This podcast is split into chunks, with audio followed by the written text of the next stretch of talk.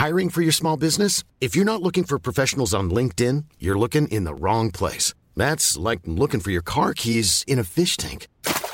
LinkedIn helps you hire professionals you can't find anywhere else, even those who aren't actively searching for a new job but might be open to the perfect role. In a given month, over 70% of LinkedIn users don't even visit other leading job sites. So start looking in the right place. With LinkedIn, you can hire professionals like a professional. Post your free job on linkedin.com slash people today.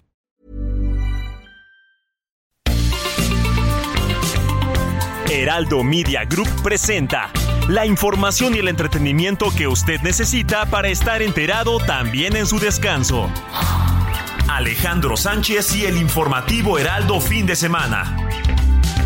Por el Heraldo Radio, con la H que sí suena y ahora también se escucha.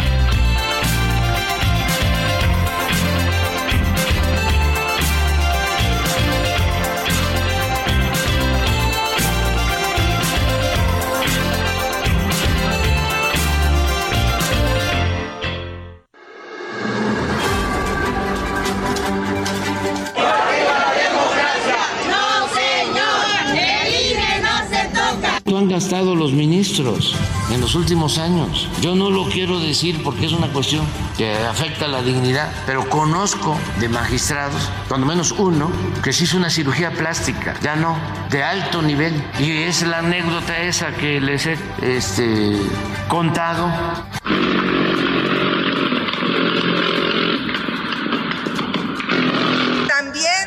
A buscar recuperar la tarea fundamental del CONACYT con un aumento de 9.200 millones de pesos para el fomento de sectores estratégicos y nuevas tecnologías como la inteligencia artificial, las becas de posgrado y programas de calidad, así como el Sistema Nacional de Investigadores.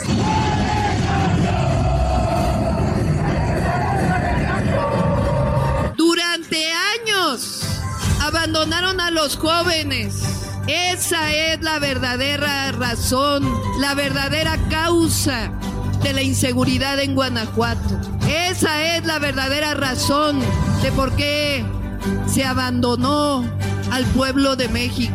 Esa es la verdadera razón de por qué hay violencia.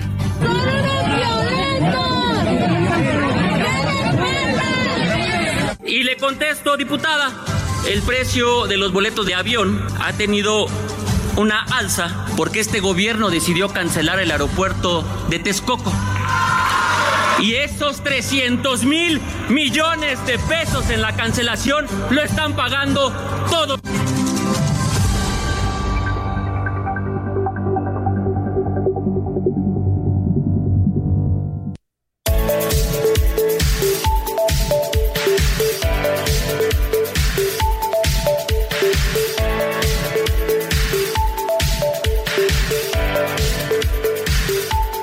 Buenos días, son las 7 de la mañana con 3 minutos, hora del centro del país. Estamos en el informativo de fin de semana de este domingo. 29 de octubre de 2023. Yo soy Alejandro Sánchez y a nombre de un equipo que trabaja desde anoche y durante la madrugada le venimos a informar y estaremos juntos de aquí hasta las 10 de la mañana porque la noticia no descansa. Sigue la falta de ayuda para muchas comunidades que también continúan incomunicadas allá en Guerrero, sobre todo en la zona norte de Acapulco hacia arriba, todas las comunidades a las que no ha podido llegar ni las comunicaciones, obvio ni la energía eléctrica y mucho menos la asistencia humanitaria que consiste en víveres, agua y por supuesto servicios médicos. En el transcurso de las últimas horas se han restablecido algunos contactos, pero la Comisión Federal de Electricidad anuncia que por lo menos van a faltar unos 15 días en que se logre restablecer el servicio de suministro eléctrico para que se pueda contactar en las comunidades esta pues comunicación que de la mano con las telecomunicaciones hace necesario que exista este puente para poder seguir con los datos duros de lo que realmente está pasando allá en Acapulco. Mi querida Moni Reyes, muy buenos días, ¿cómo estás? ¿Cómo estás, mi querido Alex? ¿Cómo estás, George? Héctor, Quique, a todos bienvenidos. Bien, pues aquí escuchando las noticias, lo más reciente que ha sucedido en el puerto de Acapulco, que viene para otros estados, pues eh, finalizando el mes de octubre, todo se está juntando, mi querido Alex, y leyendo tu columna día a día. Así es que estamos bien enterados aquí en el Heraldo Radio, por lo que les damos la más cordial de las invitaciones y les decimos que tenemos nuestro número de WhatsApp listos, listos para que también se pongan en contacto con nosotros, platiquen, nos comenten, nos saluden 5591 63 5119. Bienvenidos a todos. Gracias. Jorge Rodríguez, buenos días, ¿cómo estás? Eh, buenos días, Alex, y buenos días a todo el equipo y al auditorio que nos hace el favor de su preferencia para estar informados la, la mañana de este domingo 29 de octubre. Y pues sí, Alex, como comentas, eh, estamos todavía a, a expectativas de lo que la información que se genera a partir del huracán Otis que impactó como categoría 5, lo recordamos, la madrugada del miércoles 25 de octubre. Ya pasaron más de 96 horas y todavía no tenemos certeza de cuál es la situación allá. Sabemos algunas cosas, ayer escuchamos el mensaje del presidente, un poco un poco improvisado en el momento con los con su gabinete, con los secretarios y las secretarias que están allá trabajando para tratar de auxiliar a la población de Acapulco y de otras comunidades. Decía, decía ayer el vocero de la presidencia que por instrucciones del presidente se va a atender al puerto de Acapulco y por lo menos otros siete municipios.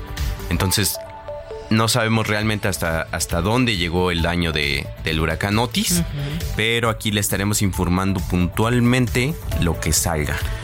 Tenemos un grupo de enviados y corresponsales en el puerto de Acapulco con quienes desafortunadamente no logramos determinar terminar de tener una comunicación fluida porque aún aún en el puerto en la zona turística no hay comunicación, tienen que moverse a algún punto y subirse a algún edificio para poder tener señal de estas comunicaciones y algunos que han venido hacia Chilpancingo para pasar la noche y regresarse nuevamente a hacer su cobertura periodística. Intentaremos comunicarnos con ellos en un ratito. Ayer eh, solamente pudimos establecer contacto con Jorge Almaquio, quien precisamente estaba en Chilpancingo y se regresaba a Acapulco. Vamos a ver si tenemos suerte más adelante. Mientras tanto, y si les parece, así arrancamos con la información. Informativo Heraldo fin de semana. Lo más destacado en resumen.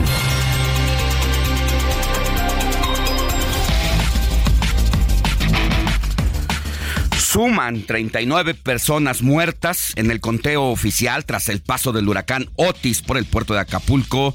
Esto ocurrió el miércoles pasado y es la voz de Rosa Isela Rodríguez, secretaria de Seguridad Ciudadana del gobierno federal. Eh, lamentablemente la Fiscalía Estatal da un total de víctimas al momento de 39 fallecidos, 29 de ellos varones y 10 mujeres. Eh, la probable causa es asfixia por sumersión, aunque continúan aún las investigaciones. Mientras tanto, la desesperación ante la escasez de recursos comienza a resentirse entre la población de Acapulco. Escuchemos.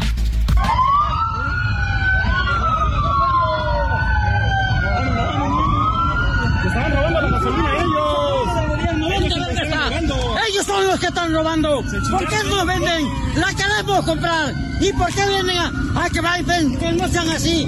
¿Dónde está Andrés Manuel López Obrador? ¿Dónde está tu apoyo, cabrón? Ahora sí te lo grito, con una chicada. La Secretaría de Comunicaciones informó que ayer finalizó la segunda jornada de puente aéreo humanitario con 14 operaciones aéreas. Un juez en la Ciudad de México concedió un amparo a un ciudadano para que pueda entregar la ayuda humanitaria en Acapulco. Platicaremos con él para conocer todos los detalles sobre este recurso judicial que ha presentado tan solo en unas horas y que ha tenido respuesta por parte ya de la autoridad correspondiente. Mientras tanto, el Servicio Meteorológico Nacional pues informa sobre la formación ahora de la depresión tropical 19 a 570 kilómetros de las costas de Chiapas, lo que generará mucha atención a nuestros amigos lluvias intensas en ese estado del sureste del país. El jefe de gobierno de la Ciudad de México, Martí Batres, encabezó el encendido del alumbrado por el Día de Muertos en el Zócalo de la Ciudad de México, el cual es un homenaje por los 110 años luctuosos del artista José Guadalupe Posada. Además, hoy Martí Batres, el jefe de gobierno de la Ciudad de México, reabre 11 estaciones de la línea 1 del metro en el tramo que va de la estación Pantitlán a Isabela Católica pues está en remodelación y estaría lista desde hace seis meses, pero hasta ahora se cumple con este compromiso. Vamos a tener información más adelante al respecto. Y por supuesto que tenemos información internacional. El primer ministro de Israel, Benjamín Netanyahu, confirmó que sus tropas están desplegadas por toda la franja de Gaza. Esto marca una segunda etapa en lo que dijo será una larga y difícil guerra contra Hamas. En el mismo tema, el ministro de Salud de la Franja de Gaza dice que la cifra de palestinos muertos rebasa los 8.000, en su mayoría mujeres y menores de edad. En otra información, el actor Matthew Perry, famoso por su papel de Chandler Bing, esto en la serie Friends, fue hallado sin vida en una casa de Los Ángeles, donde de acuerdo con un reporte del medio TMZ, cita a fuentes oficiales de que se habría ahogado. Vamos a tener también todos los detalles sobre este desafortunado deceso. Y lo recordamos, Alex, quien no vio esa serie, digo, Éramos además, súper jóvenes. En toda plenitud, ¿no? El actor. Guapísimo en su momento. Bueno, en los deportes, Ferrari dominó la calificación de Fórmula 1 Gran Premio de la Ciudad de México 2023, patrocinado por Heineken, ya que sus pilotos, Charles Leclerc y Carlos Sainz, se quedaron con el 1-2, seguidos por Max Verstappen en tercer puesto de salida. Sergio, nuestro Checo Pérez, saldrá desde la quinta posición. Le deseamos suerte. Y en este momento nos enlazamos con mi compañero Israel Lorenzana, quien nos tiene el reporte completo de lo que ocurrió en las calles de la ciudad mientras dormíamos. Hola Israel, ¿cómo estás? Es un gusto saludarte esta mañana. Por supuesto, tenemos información de lo ocurrido durante la noche y bueno, pues por supuesto también lo que está pasando en estos momentos en la capital. Bueno, comenzamos precisamente en la zona de Avenida Chapultepec, un incidente vial, un choque dos vehículos, una persona lesionada, esto a la altura de Bucareli y su continuación Avenida Cuauhtémoc, llegaron los servicios de emergencia y atendieron. También en el perímetro del Estado de México tuvimos movilización por parte de los servicios eh, de emergencia, exactamente la autopista México-Pachuca, donde se registró también un incidente vial. Dos personas resultaron también lesionadas, hubo necesidad de que llegaran los servicios de emergencia. Por otro lado, bueno, pues el día de hoy hay que recordar que se cierra el paseo de la reforma, habrá por supuesto recorrido a través de las bicicletas, por ello hay que tomar en cuenta las recomendaciones y por supuesto Insurgentes es una de ellas y por otro lado la avenida eh, Cuauhtémoc, el eje 1 poniente desde Guerrero y por lo menos hasta la zona del eje 3 sur, hay que tomar en cuenta esta alternativa para nuestros amigos que van con dirección hacia la zona sur de la capital. De manera que, bueno, pues es la información que tengo esta mañana. Nosotros, por supuesto, vamos a seguir al pendiente. Gracias, Israel. Cuídate mucho y regresamos contigo más adelante. Hasta luego. Sigue a Alejandro Sánchez en Twitter. Arroba Alex Sánchez MX.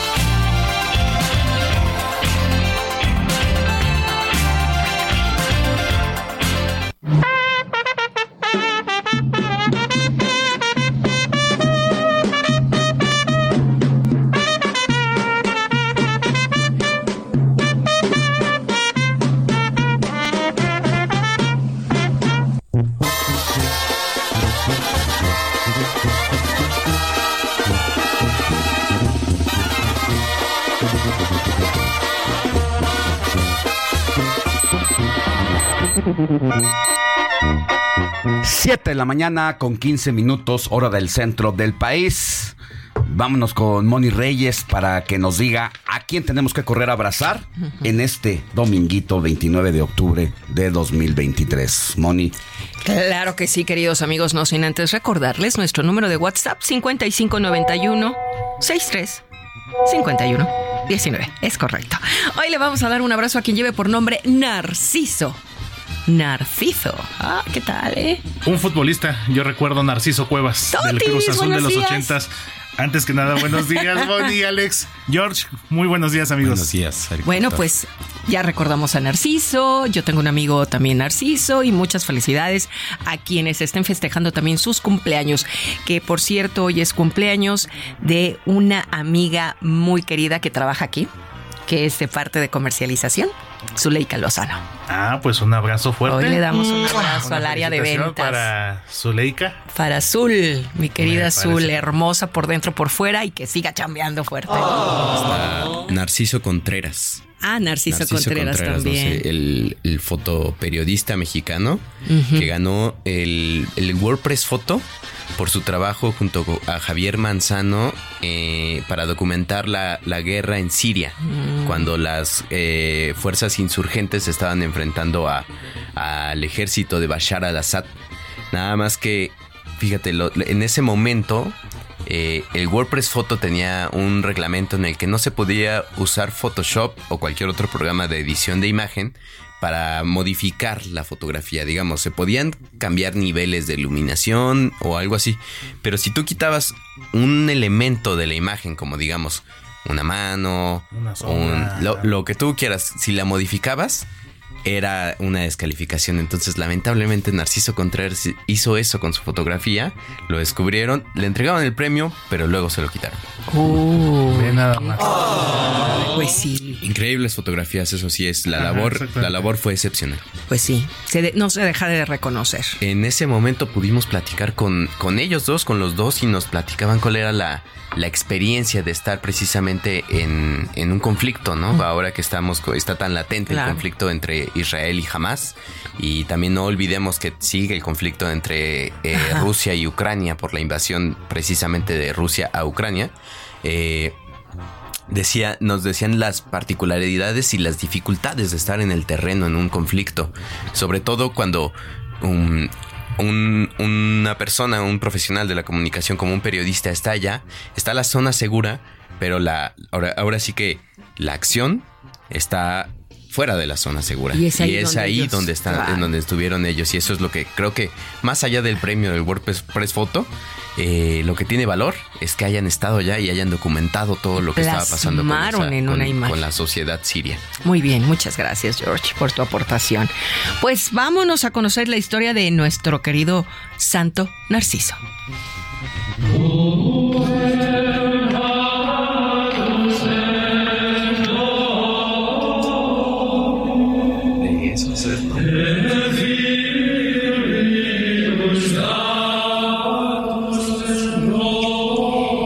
Nació a finales del siglo I en la ciudad de Jerusalén, donde se formó en el cristianismo gracias a unos catequistas que el mismo Salvador había formado o que escucharon a los apóstoles. Años más tarde, en el año 180, cuando él ya era presbítero, fue consagrado obispo, el trigésimo en la sede de Jerusalén. Al acceder al cargo, Narciso ya tenía una edad muy avanzada. Sin embargo, su ánimo y dinamismo era propio de un joven. Así en el año 195 asiste y preside el concilio de Cesarea para unificar con Roma el día de la celebración de la Pascua. Tres de sus clérigos pertenecientes a la segunda o tercera generación de cristianos no pudieron resistir el ejemplo de la vida de Narciso, ni de sus represiones, ni de su éxito, por lo que se conjuraron para acusarlo de un crimen atroz. Narciso optó por perdonar a estos envidiosos difamadores y tomó la decisión de abandonar su puesto para ver con humildad la acción de la mano de Dios. De forma secreta, él se retiró a un lugar desconocido en el cual se alojó durante ocho años y tras ello, uno de los difamadores hizo penitencia y confesó en público su mentira. Al suceder esta confesión, Narciso regresó de su autodestierro a la vida pública y permaneció acompañado de sus fieles hasta que cumplió 100 años y falleció.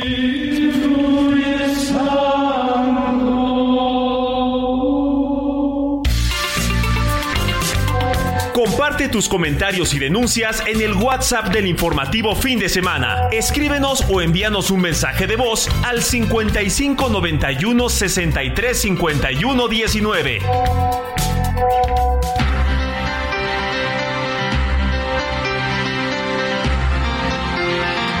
Lo que traerá nuestro crítico de cine Eduardo Marín y sus recomendaciones como cada domingo para que usted ya sea que se quede en casa o salga al cine precisamente, pues recordar que hoy es el Día Internacional del Gato. El 29 de octubre se celebra el tercer Día Internacional del Gato, ya que previamente el 20 de febrero y el 8 de agosto también se celebra a esta especie, una de las más queridas en el mundo. El origen de esta celebración se la debemos a un gato muy influyente llamado Fox Calcetines, la mascota del expresidente de Estados Unidos, Bill Clinton. Desde 1993, este gato vivió en la Casa Blanca y se colaba en los actos públicos del presidente, alcanzando en aquella época gran popularidad tanto en Estados Unidos como en el resto del mundo, ya que el gato aparecía en la sala presidencial durante todos los actos de prensa. Desafortunadamente a Sox le diagnosticaron cáncer y sus dueños Bill y Hillary Clinton decidieron darle la eutanasia precisamente el 20 de febrero de 2009. ¿Tú tienes gatos, Moni Reyes, gatito? No. No, me agrada. No es lo máximo para ti. No, los perros. Prefieres, eres más perruna. Soy totalmente perruna. Gatuna no. ¿Qué? ¿Tú, Jorge? Yo no tengo gatos, pero me gustan bastante. Tengo perros, tengo una perrita, bien loquita. ¿Qué raza?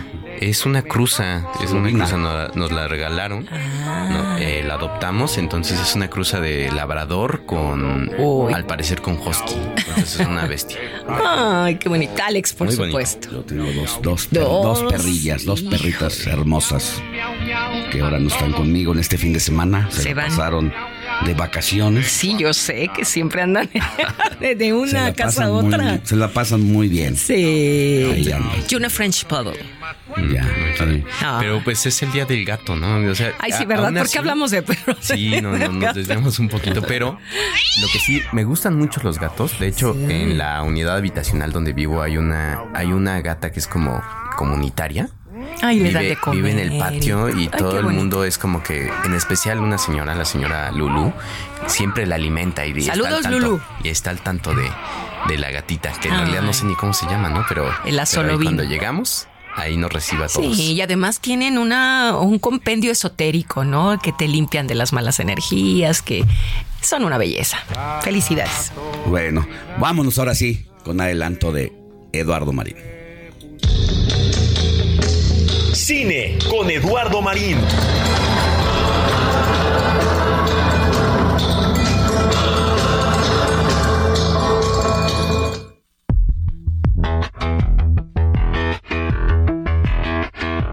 Buenos días, Alex. Saludos a toda la audiencia. Pues mira, al rato vamos a platicar de una muy atrayente miniserie de Netflix, La caída de la casa Usher, que es una audaz, una intensa adaptación moderna de Edgar Allan Poe.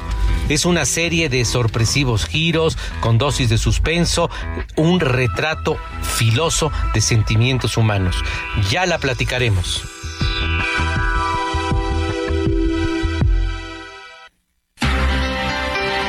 Ya volveremos más adelante con Lalo Marín y es momento de hacer una pausa para regresar con más información. Haremos un enlace hasta Guerrero para tener todo de última hora sobre lo que está pasando allá en Acapulco. Pausa y volvemos con más. La noticia no descansa. Usted necesita estar bien informado también el fin de semana. Esto es Informativo El Heraldo Fin de Semana. Regresamos.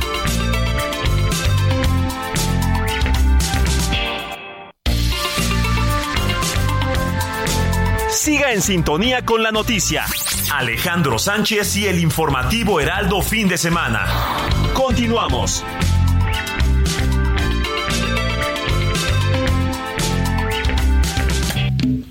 Sabor, sabor de cumbia.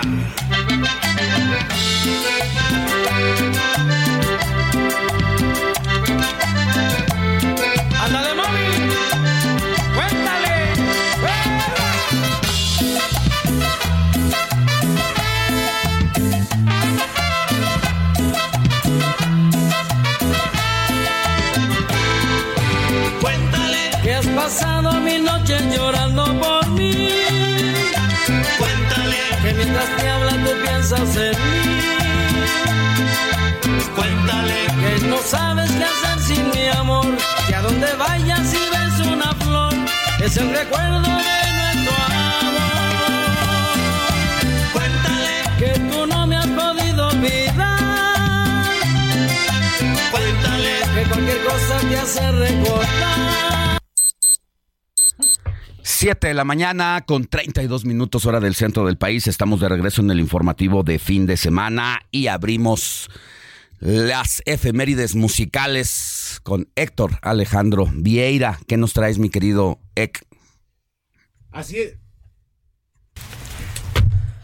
¿Qué pasó? ¿Qué pasó? A ver, te presto micrófono, venga. Así es, Alex. Empezamos, pues, como ya es tradición en el informativo de fin de semana, pues, con mucho sabor latino, sabor de cumbia, esto que empezamos a escuchar, que ahorita ahí me están corrigiendo el detalle porque no escucho ya la canción.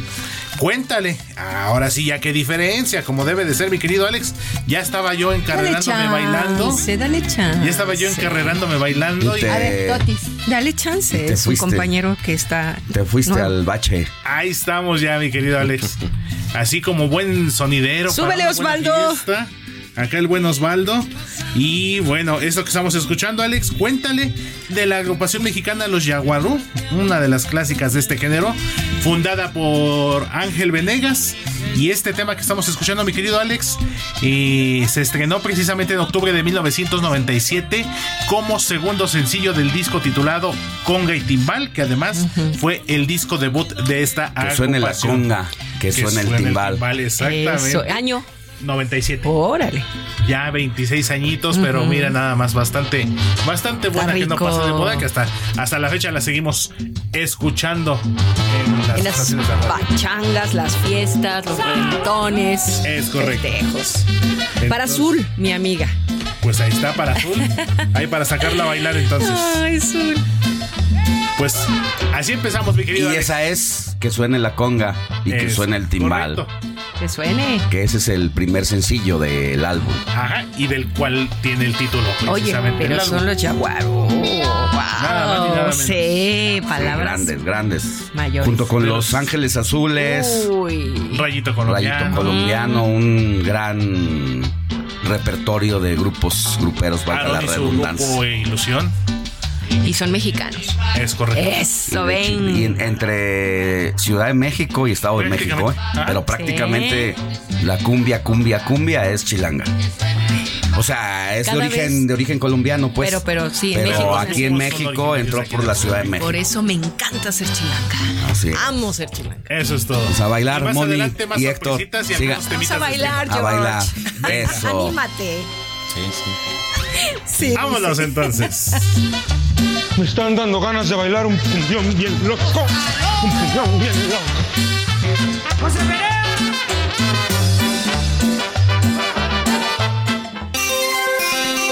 Sintonía con los estados en el informativo fin de semana.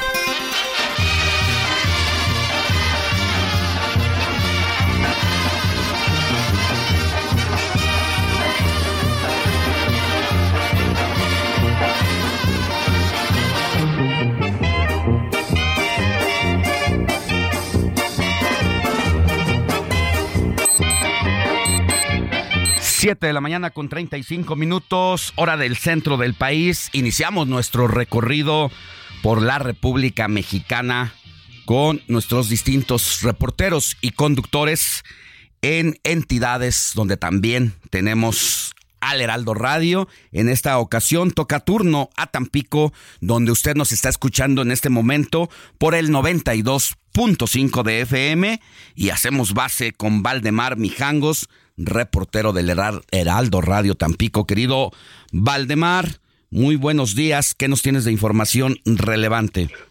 Sí, buenos días, Alex Sánchez Auditorio. Como tú lo comentas, pues mira, nada más siete nuevas denuncias contra ex públicos de la administración panista encabezada por el ex gobernador Francisco García Cabeza de Vaca fueron presentadas ante la Fiscalía General de Justicia del Estado por el titular de la Unidad de Inteligencia Financiera y Económica, Raúl Hernández Chavarría. Las investigaciones realizadas por la Unidad de Inteligencia Financiera llevaron a determinar hechos de corrupción con apariencia de delitos que involucran a cuatro dependencias en el gobierno panista, por lo que se presentaron estas nuevas denuncias, así lo expuso el funcionario. Hernández Chavarría dijo que con estas denuncias ya suman 12 los expedientes que se han llevado ante la Fiscalía General de Justicia en el presente año y anticipó que se seguirán presentando continuamente en base a las investigaciones que se realizan por parte de la dependencia a su cargo. Agregó que además se están desarrollando investigaciones a empresas fachada, factureras y huachicoleras que tuvieron operaciones con ciertas dependencias de la administración estatal anterior. Y en este caso corresponden a la Contraloría Gubernamental, la Secretaría de Administración y la Secretaría de Bienestar Social. El titular de la Unidad de Inteligencia Financiera Estatal reiteró que la Fiscalía General de Justicia será la que determine la existencia o no de los delitos que puedan tipificarse como peculado, uso ilícito de atribuciones y facultades, entre otros, ya que puede existir daño patrimonial al erario estatal por varios millones de pesos. De lo más importante que se destaca aquí en Tamaulipas, Alex Sánchez, auditorio. Pues sigue esta, pues estas, estas pesquisas en contra de Francisco García Cabeza de Vaca, pero sobre todo de su equipo de colaboradores. ¿Cuántos personajes ya de la pasada administración tienen órdenes de aprehensión y cuántos detenidos habrá Valdemar? No hay detenidos aún, eh, Alex Sánchez Auditorio. Hay eh, señalados dos funcionarios. Sin embargo, bueno, pues va la pesquisa en ese mismo avance. Por eso decía el titular de esta unidad, será la Fiscalía General de Justicia la que, bueno, pues determine si efectivamente existen los elementos. Lo cierto es de que ya se ha señalado, por ejemplo, al secretario de Administración con nombre y apellido, pero pues aún no se le vincula proceso. Así de que esto muy probablemente nos vaya a reventar en la época de las elecciones, que como ya estamos muy cerca de ello, pues seguramente que empezará a Pues tornarse pues con más calor con el contexto político electoral, que lo sabemos muy bien, eh, el ex gobernador pues Cabeza de Vaca está muy activo en este tiempo y justamente cada vez que él hace una declaración o un posicionamiento, emergen este tipo de denuncias por parte del gobierno estatal. Bueno, pues y recordar también que sigue el juicio abierto en contra del propio Francisco Javier Cabeza de Vaca, quien sigue en los Estados Unidos para evitar cualquier sorpresa, orden de captura, detención. Claro que sí, de hecho, el ex eh, gobernador se comenta estaría en McAllen, estaría en San Antonio o en Houston, siempre muy activo en sus redes sociales, lo hizo durante este proceso interno del Frente eh, eh, va, va por México, pero jamás ha pisado territorio mexicano desde que dejó Sí. la responsabilidad estatal. Bueno, cuídate mucho, Valdemar. Mijangos, reportero del Heraldo Radio Tampico, donde nos escuchan por el 92.5 de FM. Hasta la próxima. Gracias, sí, buenos días.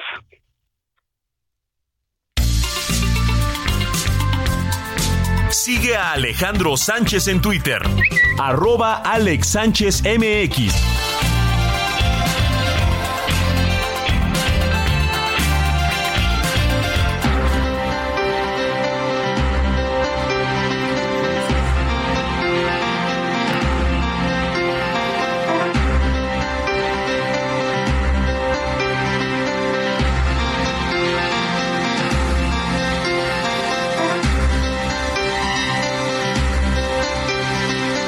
7 de la mañana con 40 minutos, hora del centro del país.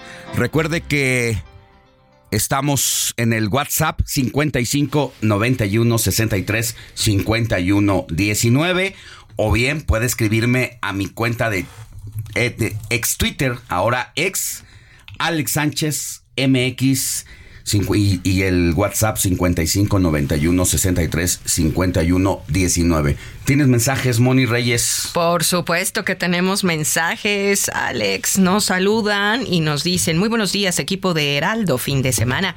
Sigo en Pachuca. Estoy escuchándolos para tener un despertar bien informado. Espero que hoy ganen mis delfines de Miami y una felicitación a Cucho Benito Panza Espanto de Móstenes y obviamente a Don Gato, porque pues ya ves que estuvimos platicando que hoy es el Día del Gato y que son muy neoyorquinos, dice. Son mis neoyorquinos favoritos. ¿Y quién es él? Bueno, pues él es nuestro amigo Jesús Díaz Salazar desde Azcapotzalco en la Ciudad de México, pero ahorita está en el Bello Pachuca. Ya sabes que Don Totis anda feliz de que este amigo esté por allá, ¿verdad? Sí, es el, el- quien, quien nos escribía ayer para que iba a la convención de cómics, ¿no? Ándale, Expo Otaku a la convención de cómics. Ay, qué buena memoria, mi querido George. Estás al pendiente del, del WhatsApp 5591635119. Un Muchas saludo, gracias. saludos de Pachuca. Claro que sí. Por otro, uh, por otro lado, tenemos a nuestra amiga Adriana Juárez de Coyoacán. Dice, muy buenos días. Les presento a mis gatitos o gatitas. Se llaman Eva y Pablo. Son encantadores. Los amamos y en este momento, mi querido George, ¿los puedes describir? Sí, claro, son un par de... Un gato negro completamente y otro, un gato negro con manchas blancas. Esta eh, superstición, ¿no? De que los gatos negros son de mala suerte, que es totalmente no. una superstición porque me parece que son de los más Tan encantadores. hermosos, muchas gracias. Ya, ya estuvimos viendo a tus gatita, gatita y gatito, mi querida Adriana, y gracias por contactarte con nosotros. Es una ah, cuestión que nos fascina. Bueno, Vicky, ¿desde dónde creen? Desde Monterrey, Nuevo León. Ahorita te enseño la foto, eh, mi querido George y Alex. Muy buenos días, Alex. Buenos días, Jorge, Héctor, Moni, todo su equipo de colaboradores. Ya estamos listos y atentos a todos sus comentarios. Les deseo un excelente inicio de semana. A ver, ¿qué estamos viendo? Estamos viendo una fotografía muy bonita, por cierto, del Cerro de la Silla, si no me equivoco. Ah, muy bien. Aquí la pregunta es, Vicky, ¿tú las estás tomando o son postales? Pero están muy padres, ¿no? Yo creo que ella la tomó, fíjate. ¿Sí? Me parece que, por cómo se ve la imagen, se ve un poco de... Un poco mm, chueca. No, un fenómeno que es natural en la, en la fotografía digital. Ajá. Cuando se aleja demasiado un objeto al que le vas a tomar, Ah, se sí, ve esta vi. distorsión de color. Se ve un poco como azulado. El, Oh. el cerro de la silla. Entonces yo creo que sí la tomó ella, pero... Sí, está muy pues, que bonita, nos, ¿no? Que nos, que nos confirme. Claro, que nos confirme. También nos está escribiendo nuestro amigo Rafa Hernández y nos dice, los saludo desde la zona del Azcapotzalco. Fíjate, tenemos seguidores en Azcapotzalco. Estoy con mi esposa, vamos rumbo a desayunar al tianguis. Nos vamos a comer unos taquitos de barbacoa. ¿Gustan? Es que envidia. Ay, qué rico, ¿verdad? Bueno, por Pues otro lado... Antonio Harvard, ¿cómo estás? Nos está dando la información de última hora, de la última hora, perdón, que murió este actor de Friends. Sí. Entonces, ándale y nos manda fotito, mira. Sí, sí, sí. Bueno, eh, no tanto como última hora. Hasta desde ayer el portal eh, estadounidense TMC Ajá. reportó que de acuerdo con fuentes policiales habían encontrado al actor, si no me equivoco, de 54 años, eh, muerto en un en una en un domicilio en una casa de Los Ángeles, allá en California, Estados Unidos. Qué cosa. Eh, pro- presuntamente ahogado. Y un detalle que daba el reporte policial eh, a través del medio TMC es que no se encontraron eh, drogas cerca de, de, de el cuerpo. de su cuerpo. Ajá. Entonces ya ves, ya supongo que eh, conforme vaya fluyendo la información sabremos con precisión qué fue lo que ¿Qué pasó. fue lo que pasó? Pero mientras tanto, descansa en paz. Desde la alcaldía Gustavo Amadero, muy buenos días, Alex, Moni, Jorge, Héctor. Saludos fraternales y felicitaciones por su programa informativo. Me gusta mucho todos los fines de semana. Estoy al pendiente. Vicky está escribiéndonos en este momento y bueno, pues eh, algo nos va a decir seguramente. Dice, buen punto. Yo tomé la foto que les mostró hoy. Esa toma fue cuando me encontraba caminando en el Parque Fundidora. Órale, parque fundidora, muy bonito. bonito. Y además está divino el cielo hoy allá en Monterrey. También nos saluda Lorena Mesa desde la colonia Escandón. Dice, sé que eres mi vecino Alex Sánchez. No te conozco en persona, pero desde este momento te voy a seguir en Twitter. ¿Lo puedes repetir? Claro. Arroba Alex Sánchez MX. Un saludo, vecina. Que sí Buen le día. dice, ¿me le puedes saludar a mi hija Stephanie? Ella admira y le encanta tu voz. Dice que le pareces un hombre interesante y muy cachondo. Oye, Un estoy saludo bien a ronco. Stephanie. Stephanie. A mi Es- vecina A Stephanie. tu vecina Stephanie y su mamá Lorenita Mesa. Así es que muchos saludos. Martín, Martín Espíndola desde la colonia Roma. Dice, me acabo de cambiar, yo vivía en Escandón, en la calle de Prosperidad. Y bueno, pues amo la colonia Escandón, sin embargo, por cuestiones de mis hijas nos tuvimos que venir a esta colonia Roma. Me da miedo porque es una colonia sísmica. Bueno, toda la Ciudad de México Bueno. es sísmica, pero sí tiene razón. Eh, eh, la colonia Escandón, dentro de todo, Es muy fue segura. La, colonia más segura. Sí. Eh, tenemos de vecino inmediatamente a la condesa. La condesa resultó Ay, severamente dañada. lesionada, dañada. Y la Escandón es como un pequeño islote que tiene una gran Buen vías suelo. de comunicación Sí. para todos lados, norte, sur, oriente, poniente. Y por fortuna para quienes vivimos ahí, el sismo se sintió, pero no dañó inmuebles, salvo uno, pero no se cayó. Lo tuvieron que demoler para, para arreglarlo, pero sí es cierto, es más segura el escandón. Muchas gracias. Pues yo, bueno, yo vivo, también soy vecino, pero en la siguiente lado. colonia, en San Miguel Chapultepec. El otro lado de Revolución. Así, cruzando Revolución, ahí muy de la cerca de, Salle. de- de la Escandón. Ajá. Y alguna vez me explicaban que precisamente como ahí está el, el donde está el castillo de Chapultepec, que es una, una Mm, elevación, eh, ese tipo de suelo hace que sea más duro. Y es lo que genera que... ya es falda, ¿no? Es De- como Así es, rocoso, ¿no? Es rocoso. Igual que San Pedro de los Pinos es muy seguro. Así es, entonces ahí afortunadamente no nos toca tan fuerte, aunque sí me ha No, tocado se sentir siente, se- buenos, no, buenos siente, se siente, pero sí son más. Ay, oye, son te, más está saludando George. Dice, saludos a Jorge. ¿Cuál es su apellido? Que no lo escuché. Me pregunta, eh, soy Gregorio Telles y vivo en la San Miguel Chapultepec. Ah, mira, vecino. Rece. Pues mi nombre, Rodríguez. mi apellido es Jorge Rodríguez. Rodríguez. Ay, pues a ver si un día se ponen de acuerdo. Ay, se Sí. saludan. a tu Saludo, vecino. saludo, vecino. Y todos los fines de semana los sintonizo desde Oaxaca, Samuel Guerrero. Ah, ya sabes que siempre te está saludando. Dice, adivinanza, nos está escribiendo algo como que nos va a mandar una adivinanza. Pues vamos a decirles a todos amigos, 559163 5119 y ahorita leemos la adivinanza que nos va a poner y saludos a Oaxaca, donde nos escuchan por el 97.7 de FM y también en Salina Cruz por el 106.5 y Tehuantepec 98.1 de FM. Así que estamos bien cubiertos con el Heraldo Radio allá en esta bella entidad, la entidad de la Tlayuda.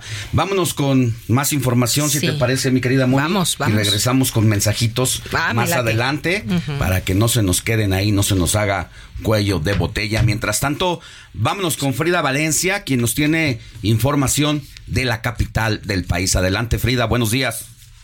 Hola, ¿qué tal? Te saludo con muchísimo gusto y te comento que para ayudar a los damnificados en Guerrero a causa del paso del huracán Otis, el jefe de gobierno Martí Batres Guadarrama propuso la donación de tres días de salario de los altos funcionarios de la administración capitalina. En conferencia de prensa el mandatario indicó que la medida es voluntaria y explicó que va dirigida a secretarios, subsecretarios, coordinadores, directores generales, directores ejecutivos y directores de área con el fin de utilizar la colecta para comprar alimentos y entregarlos a la Secretaría de Marina.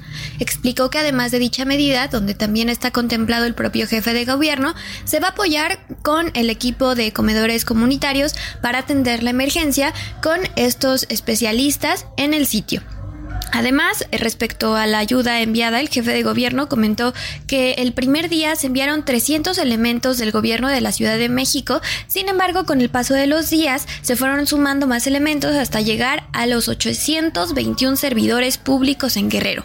Además, mencionó que este sábado saldrán rumbo a Acapulco más de 8.000 raciones de comida y víveres para los afectados. A la par, se mantienen en el sitio tres helicópteros, siete ambulancias, tres lanchas y un dron que ha servido para colaborar con con la elaboración de un censo que permite estimar daños y analizar necesidades de la población.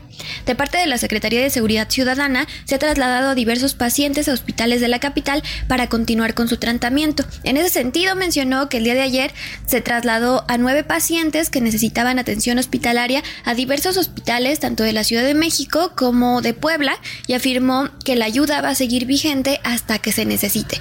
Ante ello, también solicitó la ayuda de la población a quienes hizo un llamado a acudir a los centros de acopio que tiene eh, la Secretaría de Marina, así como las diversas dependencias. Ese sería mi reporte hasta el momento y seguimos informando. Eh, Domex.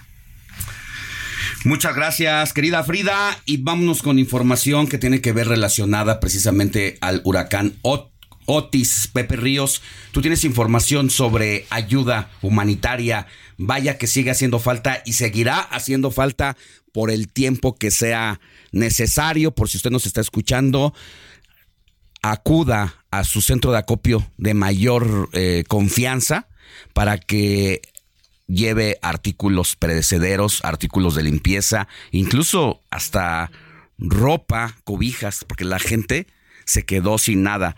Tú tienes los detalles. Adelante, Pepe. Buenos días.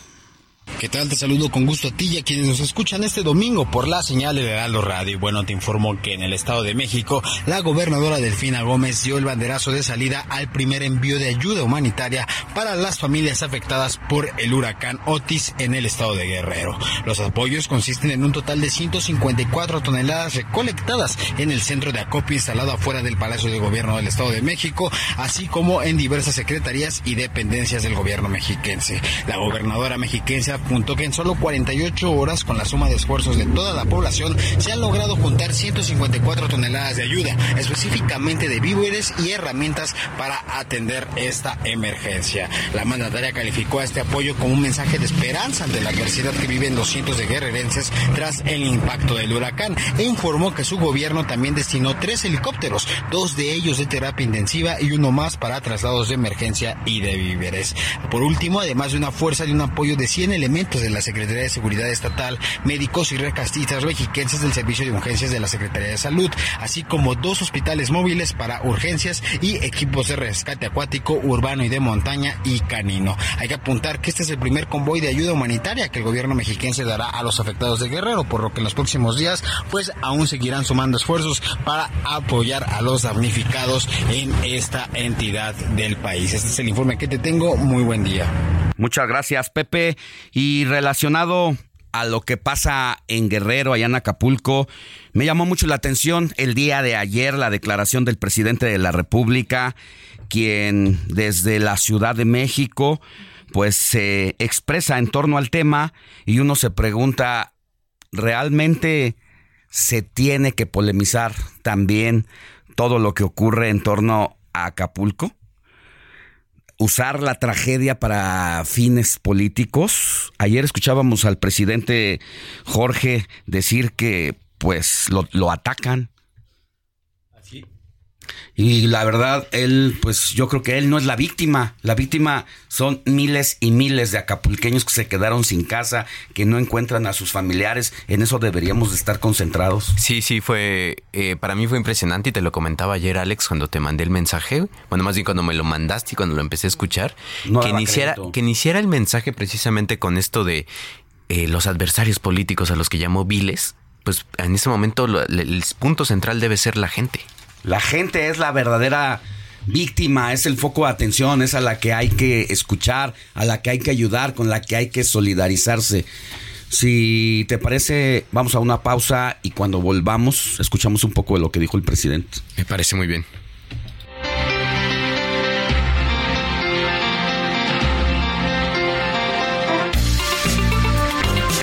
La noticia no descansa. Usted necesita estar bien informado también el fin de semana. Esto es Informativo El Heraldo Fin de Semana. Regresamos.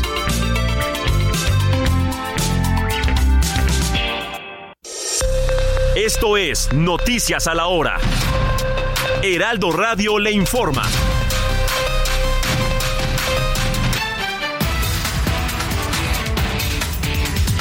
8 de la mañana en punto estamos entrando a la segunda hora del informativo fin de semana con Alex Sánchez y su equipo de trabajo. Este sábado el gobierno de México informó que son 220.035 viviendas hasta el momento las afectadas a cuatro días del impacto del huracán Otis en Acapulco. El gobierno de Guerrero confirmó la puesta en marcha de cuatro comedores comunitarios en cinco colonias populares, en tanto se confirma el refuerzo en materia de seguridad pública y la llegada de más personal médico para atender a las familias damnificadas del puerto. La Secretaría del Bienestar realiza ya el censo de damnificados para identificar daños tras el paso de Otis, por lo que pide a la población que permanezca en sus hogares para realizar el conteo a las personas afectadas. En otros temas, para cuidar de los asistentes a la celebración del Día de Muertos en la Ciudad de México, la Secretaría de Seguridad Ciudadana desplegará 17.477 elementos en los panteones de la capital, ya que para este año se espera una afluencia de más de 300.000 personas a los recintos. El operativo estará vigente hasta el 3 de noviembre. La Secretaría de Relaciones Exteriores desembolsará 911.358 pesos para la compra de juguetes que van a ser regalados a los hijos de los trabajadores de esta dependencia el próximo Día de Reyes, los cuales se entregarán a más tardar ya el 10 de noviembre. En el orbe, el brazo militar de Hamas afirmó que está dispuesto a liberar a los rehenes de su ataque del 7 de octubre contra Israel pero a cambio de la liberación de todos los presos palestinos en las cárceles israelíes.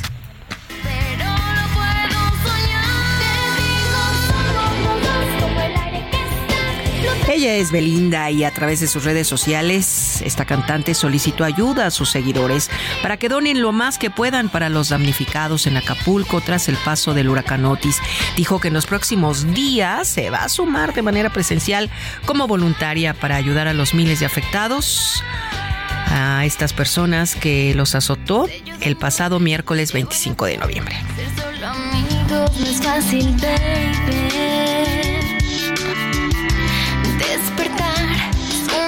En este domingo 29 de octubre son exactamente las 8 de la mañana con dos minutos. Sigan con nosotros. Les saluda Mónica Reyes.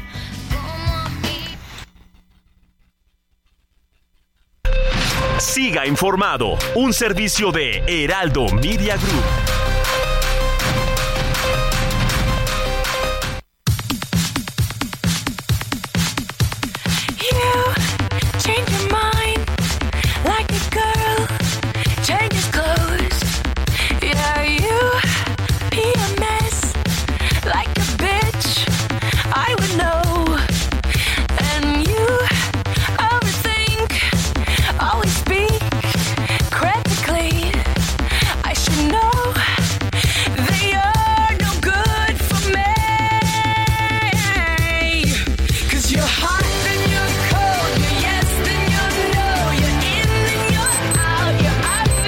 De la mañana con 3 minutos, hora del centro del país. Entramos en la segunda parte de las efemérides musicales con Héctor Alejandro Vieira. ¿Qué estamos escuchando, Héctor? Así es, mi querido Alex, una de las cantantes más exitosas de los últimos tiempos, la estadounidense Katy Perry. Pues te cuento, Alex, George Money, amigos del auditorio, pues el día de ayer eh, no es cierto, corrijo, el pasado 25 de octubre cumplió 39 años, 39 años de edad y una trayectoria artística de poco más de 15 años y por eso la estamos recordando el día de hoy, Alex. Este tema que se titula Hot and Cold, que fue precisamente su tema con el que debutó, con el que la rompió, su primer gran éxito y es precisamente del álbum del mismo nombre lanzado en 2008 y con el que saltó a la fama. ¿2008?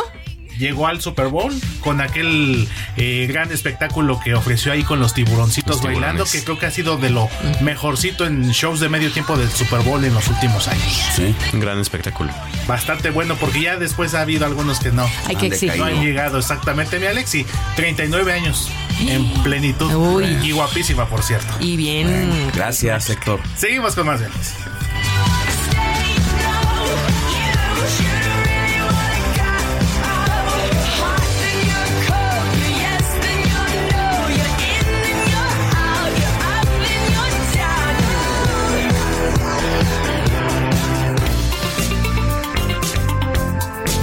Sigue a Alejandro Sánchez en Twitter, arroba Alex Sánchez MX.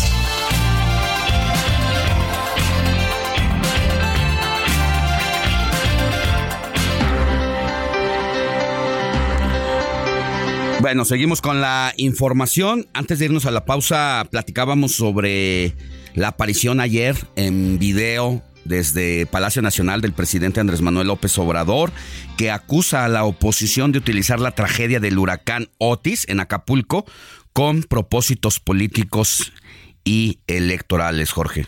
Así es, Alex. Este, justo eh, los textuales de lo que dijo el presidente es: hay mucha desinformación, hay mucha politiquería. Quieren utilizar esta desgracia con propósitos electorales nuestros opositores. Y es lo que comentábamos antes de ir a la pausa. Eh, que haya iniciado su mensaje hablando sobre temas de política. En lugar de mandarle un mensaje solidario a las víctimas, a quienes no pueden encontrar a su mamá, a sus hijos, a sus parientes, y decirles un mensaje de, aliento, de que tengan la certeza que el gobierno está haciendo todo por eh, reincorporarlos a la vida social, a la normalidad, pues no.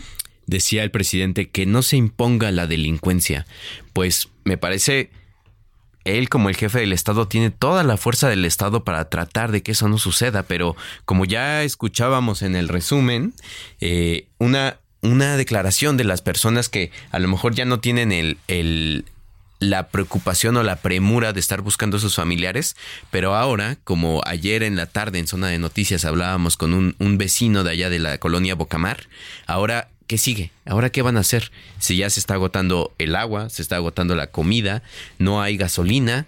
El dinero no vale nada en Acapulco en este momento. Si tú tienes plata, traes eh, en la cartera mm, recursos, traes un, billetes, pues no, ¿qué, ¿de qué te sirve estando en Acapulco si no hay nada?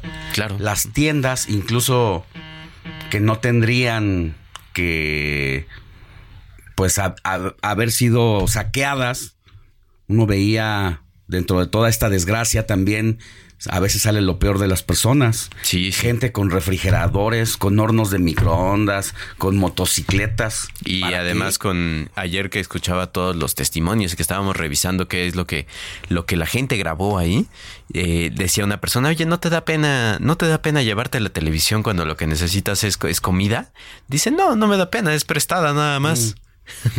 bueno, y así quedaron saqueadas todas las tiendas de todo lo que hay, hasta refaccionarias. Así, hasta lo que va llegando, de hecho, ¿no? ¿para veíamos qué, ahí. ¿Para qué llevarte una banda de automóvil, por ejemplo? Es lo que decía esta persona, decía, ¿a poco le vas a dar una mordida a la televisión? No, no. Y bueno, el presidente de la República así se expresaba el día de ayer. Hay mucha desinformación, mucha politiquería quieren utilizar esta desgracia con propósitos electorales nuestros opositores, que son muy viles, los conservadores, sopilotean, eh, no les importa el dolor de la gente, lo que quieren es dañarnos y lo que quisieran es que hubiesen muchísimos muertos para eh, culparnos y sacar ellos provecho, sacar raja. Bueno, sin palabras, nosotros desde el informativo de fin de semana mandamos un abrazo solidario a todas las víctimas, a quienes todavía no pueden establecer comunicación con sus familiares desde el pasado miércoles, cuando Otis azotó y devastó Acapulco pues esperemos que en el transcurso de las próximas horas, en la medida que se vayan restableciendo las comunicaciones, que llegue la energía eléctrica, puedan tener buenas noticias para encontrar a sus parientes. Y mire, en este momento nos están escuchando en Guadalajara por el 100.3 de FM. Y yo quiero saludar con mucho gusto a la diputada Cecilia Márquez. Es una de las mujeres que busca encabezar la representación del Comité de Defensa de la Transformación en el estado de Jalisco. Querida diputada Cecilia Márquez, muy buenos días, ¿cómo estás? Buenos días y escuchando de verdad lo, triste que está ahorita el pueblo en Guerrero. Nosotros hace aproximadamente 15 días vivimos una circunstancia ni con la magnitud, pero con la fuerza de la naturaleza. En Autlán, Tototlán y también en en Cihuatlán.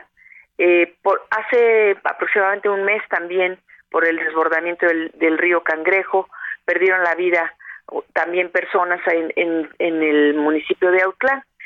Mira, esto nos evidencia, evidencia a los municipios, evidencia también al gobierno estatal y también a veces la prevención que debemos de hacer en todos los sentidos, en todos los niveles, también los ciudadanos.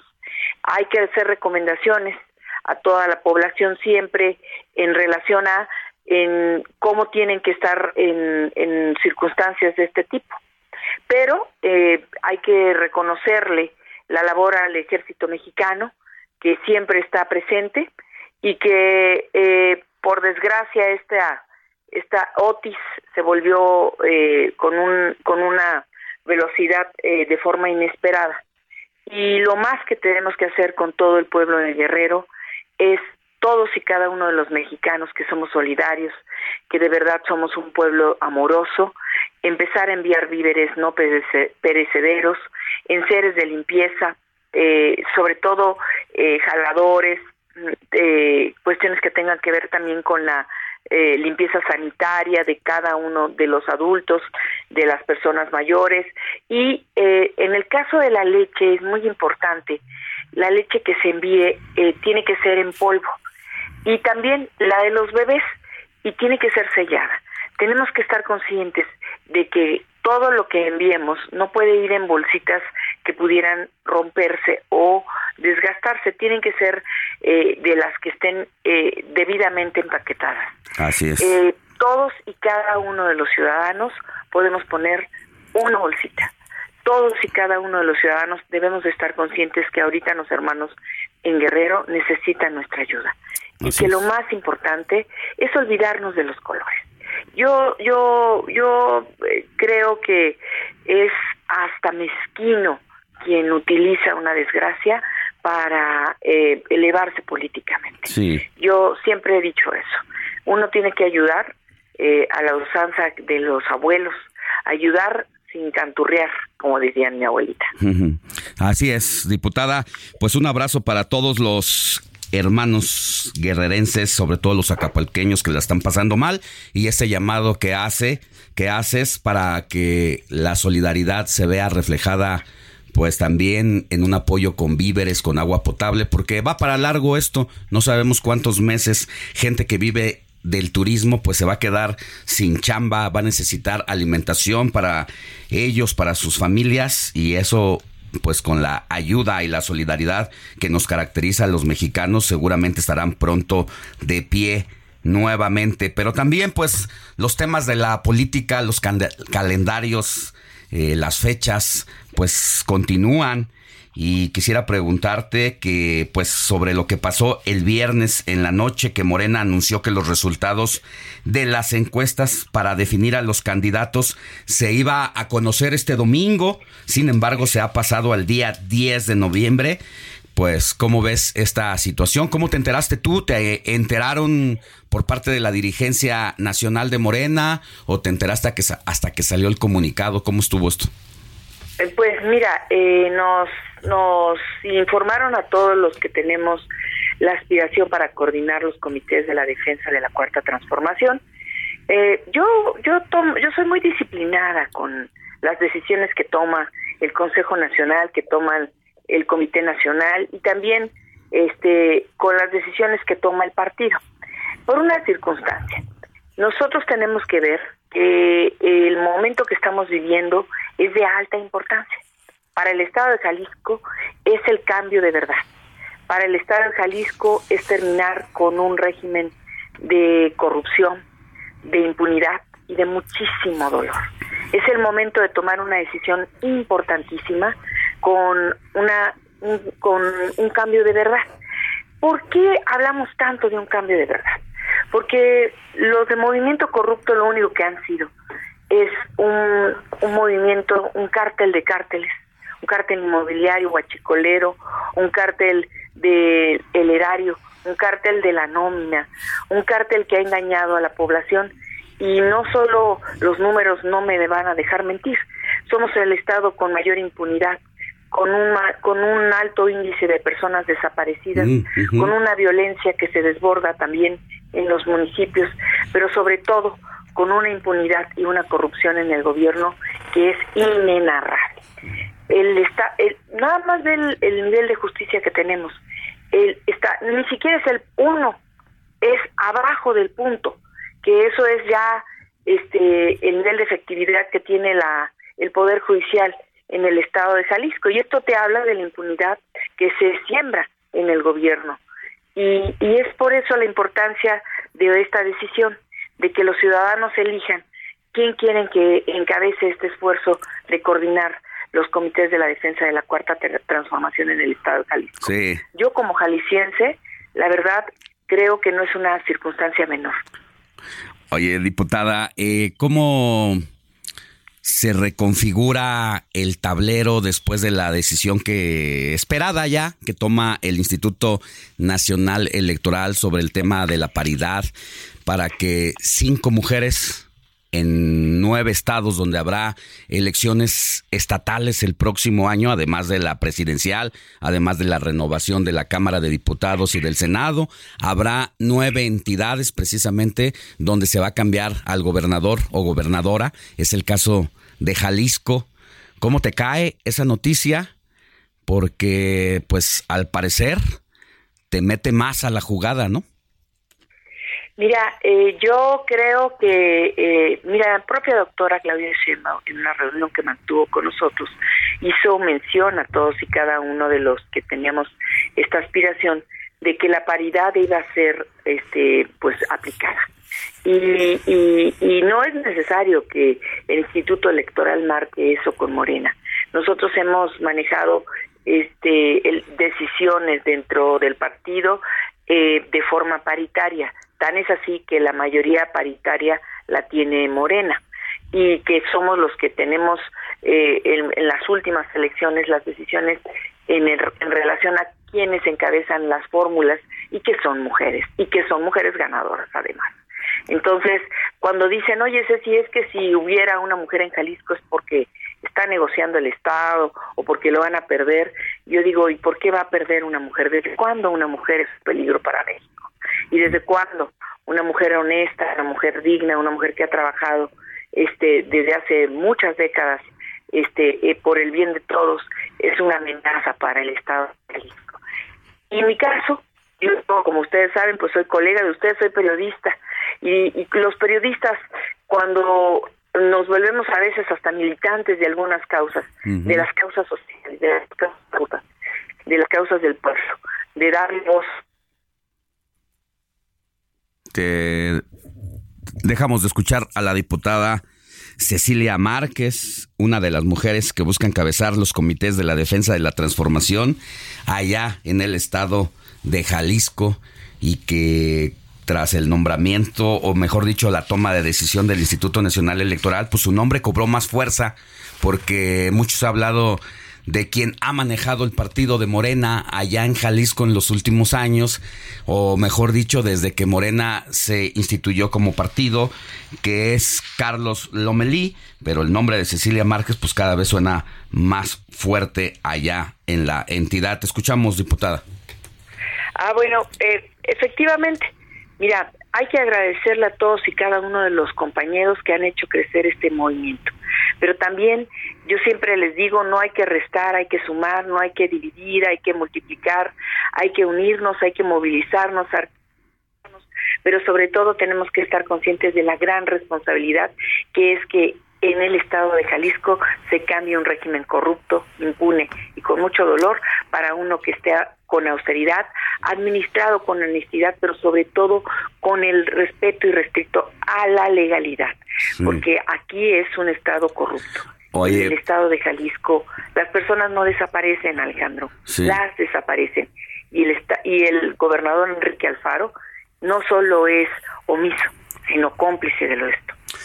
De las nueve entidades donde habrá elecciones, en el caso de Movimiento Ciudadano, la pues una de las principales eh, fortalezas que tiene es Jalisco, electoralmente hablando. Eh, esto obliga al partido a que prácticamente se incline por una mujer para la candidatura. ¿Cómo ves tú eso? Y te lo pregunto, ya sé que me vas, me podrías decir, bueno, pues hay, hay, que preguntárselo a Movimiento Ciudadano, pero al final pues tú estás en la competencia y cómo estás viendo a MC, que es el principal eh, pues partido a vencer allá en la entidad y que si esta decisión del INE también a Movimiento Ciudadano pues prácticamente lo obliga a que sea una mujer a la que tenga que designar para la, la candidatura. ¿Cómo ves eso? Bueno, mira, eh, eh, quien postule Movimiento Ciudadano son parte de un cártel de cárteles. Cártel inmobiliario, un cártel que se ha enriquecido desde el gobierno y que no ha dado lo que prometió jamás en el Estado. Son muy buenos para la publicidad, son buenos para comprar encuestas, son buenos para este hacer este mañas, pero lo que sí les vamos a decir es que Cecilia Márquez no está a la venta y que no está dispuesta a cambiar este la paz del estado de Jalisco por ningún motivo y que sí vamos a dar la batalla les vamos a ganar en el estado de Jalisco y les vamos a demostrar lo que se hace con un gobierno honesto y un gobierno que le dé dignidad a la labor de verdad de ser un funcionario y un servidor. A estos funcionarios se les olvidó ser servidores del pueblo y solo se han enriquecido. Llegaron algunos con zapatos malboleados como les de, como algunos criticarían y ahora tienen mansiones que, que oscilan entre los 40 y 50 millones de pesos. El Poder Judicial, mi querido Alejandro, en, en este estado está a la orden del cuñado del gobernador. Y él es el que vende, el que vende la justicia. Y yo me pregunto qué quieren los jaliscienses. Este tipo de gobiernos, este tipo de funcionarios, o quieren darle una vuelta al timón y que de verdad se tome el rumbo adecuado para que el Estado no solo sea gigante agro de México, sino sea gigante agro de América, que no solo sea gigante en cultura, en educación, sino que se vuelva también uno de los que enarbolen las causas de la educación y la justicia. Y tenemos deportistas, eh, tenemos eh, muchas cosas que presumir en Jalisco. Sí, mucho. Jalisco, la verdad, es un gran semillero de, de talentos, deportivos y bueno, culturales, en todos los sentidos. y tenemos grandes cosas que presumir, pero es terrible que seamos de los estados con mayor número de desaparecidos, con mayor número de inseguridad, y que no se reconozca. Con el, el más alto índice de personas enfermas de problemas renales por contaminación del agua. 8.800 personas están eh, luchando por su vida, por la contaminación del agua y que tengamos gobiernos omisos, insensibles, que en lugar de atender las causas sociales, agredan a los luchadores sociales, agredan a las mamás buscadoras, las cuestionen y además de todo eso no den la solución, porque estas personas lo único que están exigiendo es lo que deberían de pedir de cualquier gobierno, que es paz, justicia y sobre todo una atención en todos los servicios. Bueno.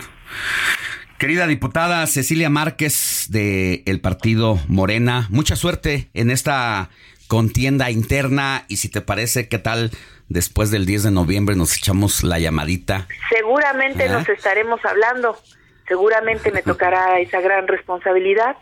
He recorrido los 125 municipios y uno se da cuenta del cariño de la gente. Y ahí es donde uno sabe que en la encuesta de las encuestas seguramente la respuesta será Ceci. Te mando un abrazo, diputada, y saludos a todos los que nos escuchan allá por el 100.3 de FM. Que tengas lindo domingo. Un, un abrazo a Jorge y a ti, hasta luego. Hasta luego. Saludos, diputada. Pues, mi querido George, tenemos 30 segunditos para decir algunos de los de las cosas que necesita la gente en el centro de acopio. Así es, del centro de acopio del Club de Yates de Acapulco nos informan que necesitan medicinas, medicinas como aspirinas, desinflamatorios, gasas, también alimentos, sobre todo comida enlatada y en frasco, agua embotellada, jugos, alimento para bebés, para baño, enjuague bucal, toallas húmedas y básicos como calzado o sábanas. Bueno, seguiremos diciendo qué es lo que más necesita la gente. Pausa y volvemos con más información. La noticia no descansa. Usted necesita estar bien informado también el fin de semana. Esto es Informativo El Heraldo Fin de Semana. Regresamos.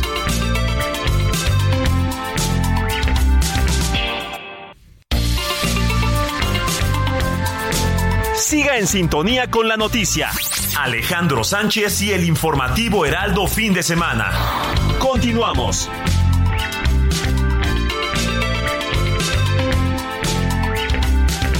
Somos más que energía, somos transición energética. Generamos el 55% de la energía limpia de México. Somos desarrollo. Modernizamos y construimos 25 centrales, garantizando su operación por 50 años más. Somos visionarios. Con alianzas estratégicas ahora exportaremos gas a distintas partes del mundo. Somos vocación social. Cumplimos con el compromiso de no incrementar las tarifas domésticas. Somos CFE. Somos más que energía. Gobierno de México. Cine con Eduardo Marín.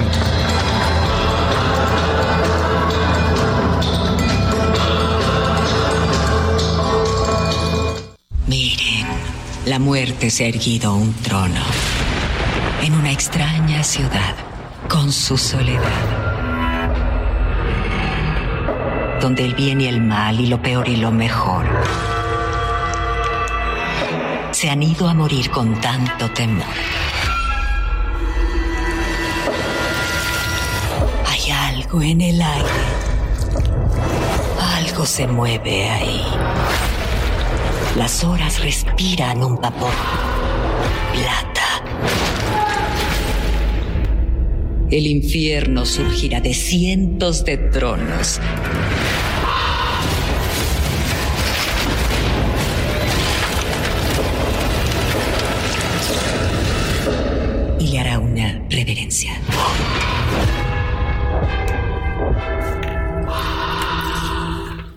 8 de la mañana con 32 minutos. Es momento de hablar de cine con mi querido Eduardo Marín. Querido Lalo, ¿qué nos vas a recomendar como cada domingo en esta ocasión? ¿Qué tenemos que ver? Buenos días. Muy buenos días, Alex. Saludos a toda la audiencia. Muy feliz domingo. Pues mira, vamos a platicar ahora de una serie, de una miniserie que es verdaderamente novedosa, imaginativa. Ryan Reynolds here from Mint Mobile. With the price of just about everything going up during inflation, we thought we'd bring our prices down. So to help us, we brought in a reverse auctioneer, which is apparently a thing. Mint Mobile unlimited premium wireless. Ready to get 30, 30, bit to get 30, bit to get 20, 20, 20, bit to get 20, 20, bit to get 15, 15, 15, 15 just 15 bucks a month. So, Give it a try at mintmobile.com slash switch. $45 upfront for three months plus taxes and fees. Promo rate for new customers for limited time. Unlimited more than 40 gigabytes per month. Slows. Full terms at mintmobile.com. muy recomendable, que bien vale la pena. Se trata de La caída de la casa Usher, de Netflix, de ocho episodios, que está basada pues en el memorable cuento homónimo de Edgar Allan Poe, así que como de como de otras de las obras de este gran y revolucionario escritor estadounidense. Y bueno, es una adaptación a la era moderna, nuestra época, sobre una poderosa familia empresarial que crea todo un emporio.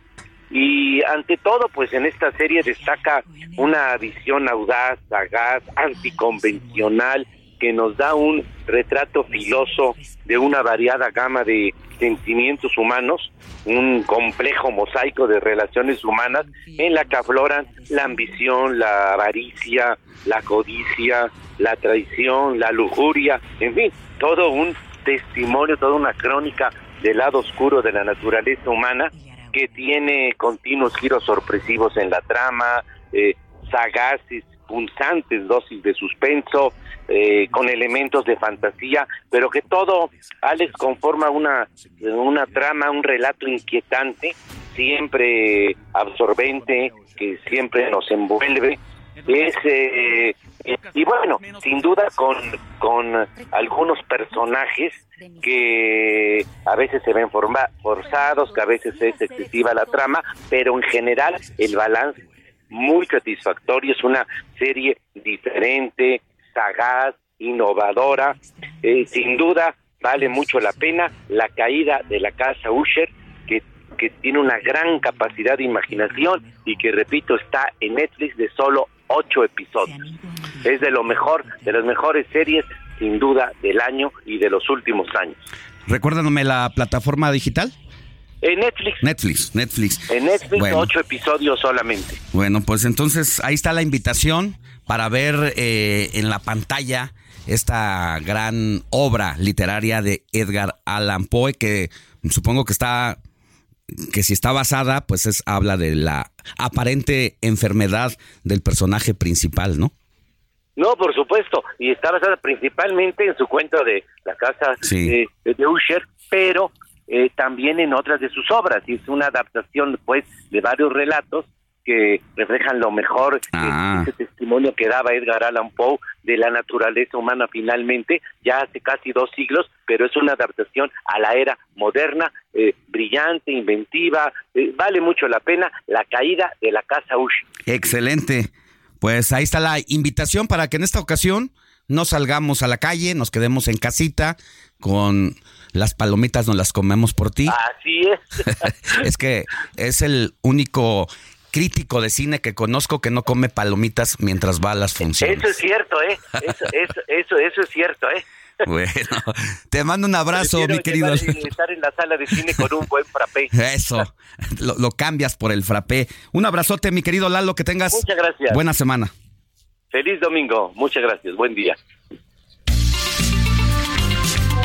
Comparte tus comentarios y denuncias en el WhatsApp del informativo fin de semana. Escríbenos o envíanos un mensaje de voz al 55 91 63 51 19. Es momento de escuchar a don Rafa Cardona con su portazo informativo en el informativo de fin de semana. El portazo, la columna de Rafael Cardona. Me da mucho gusto saludarlos a todos ustedes, eh, excepto por una cosa, porque la tragedia de Acapulco a todos nos duele, a todos nos afecta. En algunos casos, algunas personas las ha enlutado porque hubo también varias pérdidas de vida humana. Pero dentro de todo esto uno tiene en la función periodística, uno tiene que continuar con el análisis de la realidad pública, no solamente de la realidad política, y una de las consecuencias más graves que yo he percibido de esta tragedia es que los gobiernos de Morena han legalizado moralmente el saqueo y el pillaje. En otras partes del mundo, cuando hay una tragedia de esta naturaleza, el primer paso es decretar la suspensión de garantías y el estado de sitio. ¿Para qué? Para que esto no ocurra. Y entonces se establece un férreo control social para que el pillaje no agrave una situación de por sí deteriorada y de muy largo tiempo para su solución. Pero aquí no. Aquí la presidenta municipal de Acapulco ha dicho que el robo colectivo es una forma de cohesión social, así como usted lo oye. Y algunos de los más eh, inteligentes pensadores de la cuarta transformación han dicho que es comprensible que quien nada tiene encuentre en la oportunidad del caos la satisfacción de las necesidades que su trabajo nunca le va a permitir lograr. Así, así estamos viendo algo más peligroso que el huracán, porque el huracán también aprendió a decir, no me vengan con el cuento de que la ley es la ley.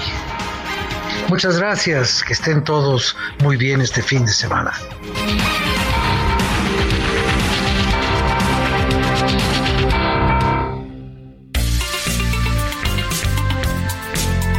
Alejandro Sánchez en Twitter. Arroba Alex Sánchez MX.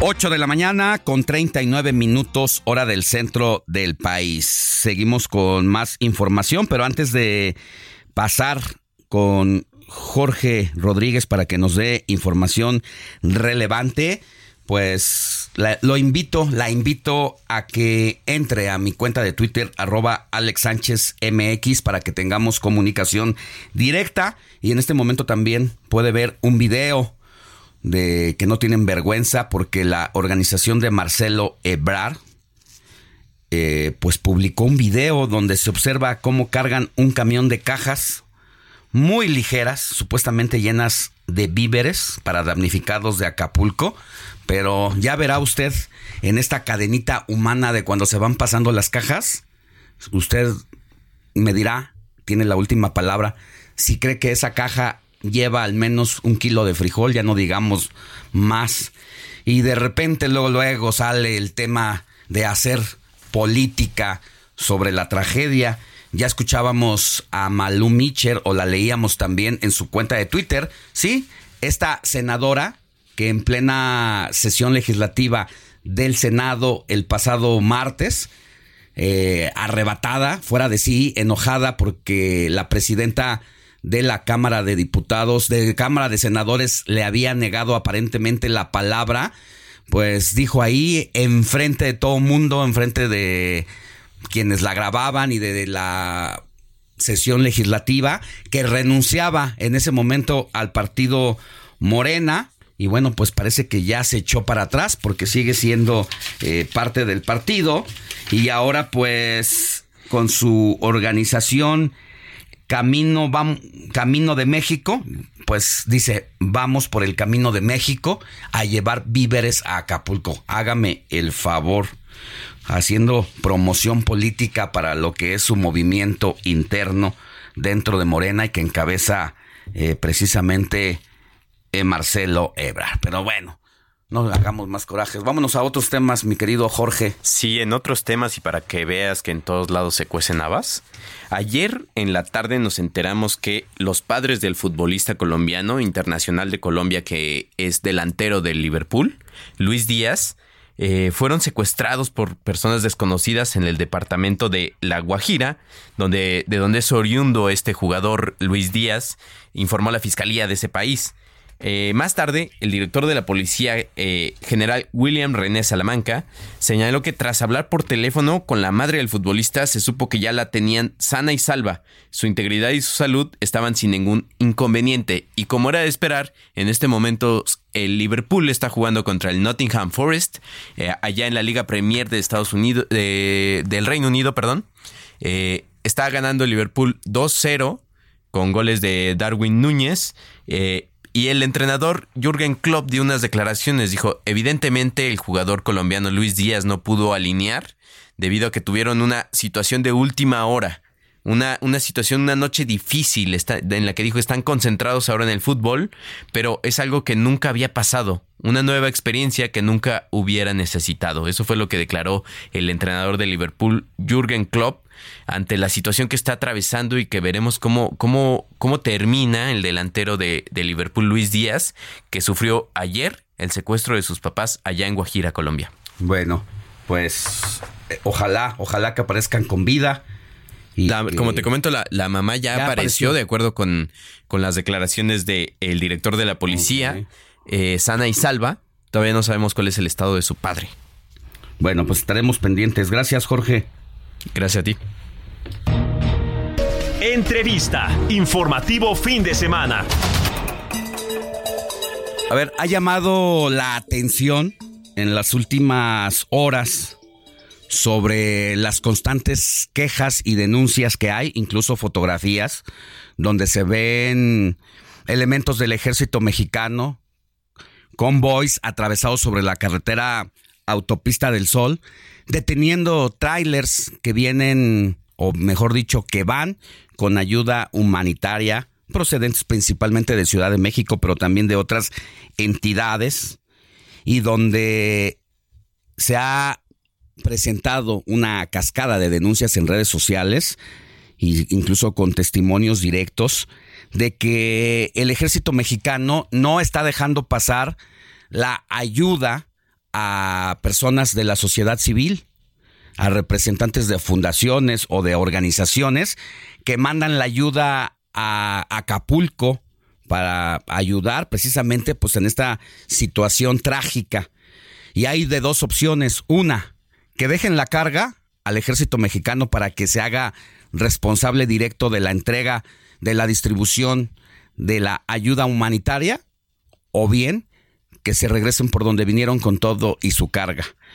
Ya incluso en las últimas horas se ha presentado un amparo para que el Poder Judicial pues resuelva esta situación, porque nadie puede prohibir el libre tránsito y sobre todo la ayuda en situaciones difíciles. Eh, tengo en la línea telefónica al abogado Abraham Cano, quien precisamente decía en su cuenta de Twitter, echen la bendición para ir a entregar ayuda humanitaria a Acapulco sin que nos lo prohíba el ejército, la Guardia Nacional o cualquier otra autoridad. Abogado Abraham, buenos días, ¿cómo está? Hola, ¿qué tal? Muy buenos días, muy bien, gracias. Pues preguntarle primero que nada si pudo hacer la entrega en su caso de manera personal allá en Acapulco. Como tal, estábamos esperando ya la suspensión del, del, juicio de amparo que nos otorgaron. Actualmente queremos aprovechar la situación. Estamos a punto de lanzar una convocatoria para juntar más víveres, hacer un viaje ya con, con, más, víveres. No pensábamos tener este impacto en, en las redes sociales en cuanto a la difusión del, del juicio de amparo, pero vamos a aprovechar un poco esta situación vamos a recopilar un poco más de víveres y el día martes estaremos trasladándonos hacia, hacia el puerto de Acapulco. A ver, usted presenta un amparo. Así es. Eh, ¿Por qué lo presenta?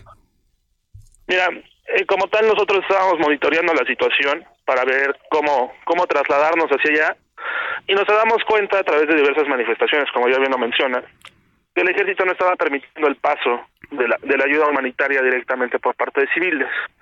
Monitoreando todo el caso, incluso llegamos a, a, las declaraciones que hizo el presidente en su momento, de que ninguna, ninguna persona civil, únicamente el ejército iba a poder hacer la entrega.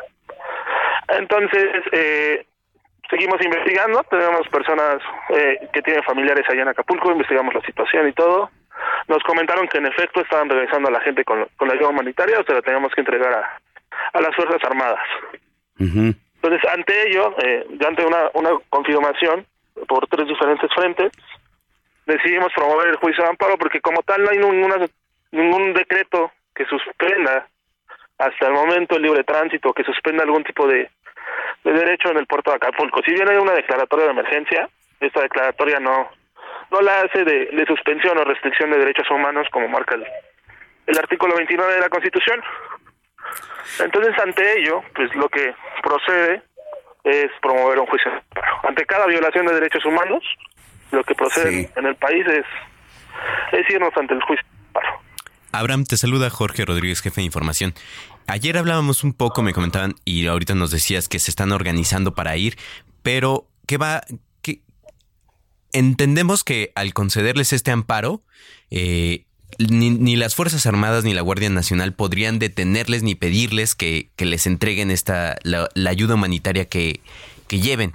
¿Cuándo planean salir y qué van a hacer en el caso de que las Fuerzas Armadas les pidan dejar su, su la ayuda humanitaria que llevan para Acapulco? Mira, como tal pensamos salir el día martes, después de, de la tarde, por cuestiones laborales. Y como tal, lo que, o sea, en dado caso de que suceda esta situación, pues no vamos a caer en confrontación, vamos a entregar la, ayuda monetaria a las Fuerzas Armadas y en su momento levantaremos la respectiva denuncia ante el juez de distrito por el incumplimiento de una suspensión. Ya. Recordemos que incumplir una suspensión de, de, un juez de distrito en, materia de juicio de amparo incluso llega a configurar un delito. Son de los pocos delitos previstos en la propia constitución de la del, del país. Entonces, eh, se llega a configurar un delito, nosotros daremos el reporte al, juez de distrito y el juez de distrito tendrá que darle vista al Ministerio Público. Bueno, pues va a ser interesante darle seguimiento a este pues traslado de víveres que van a hacer ustedes desde la Ciudad de México a Acapulco porque pues puede sentar un precedente dado el llamado que ha hecho el presidente de la República y los testimonios que se tienen precisamente de que han sido pues detenidas las organizaciones o los civiles con esta ayuda humanitaria. Así que vamos a estar pendientes y si le parece, seguimos hablando más adelante, los próximos días. Claro que sí. Bueno, gracias, Abraham Cano, que tenga buen día. De nada, excelente día. Igualmente, hasta luego, Abraham. Contra las cuerdas con Alejandro Sánchez en el informativo fin de semana.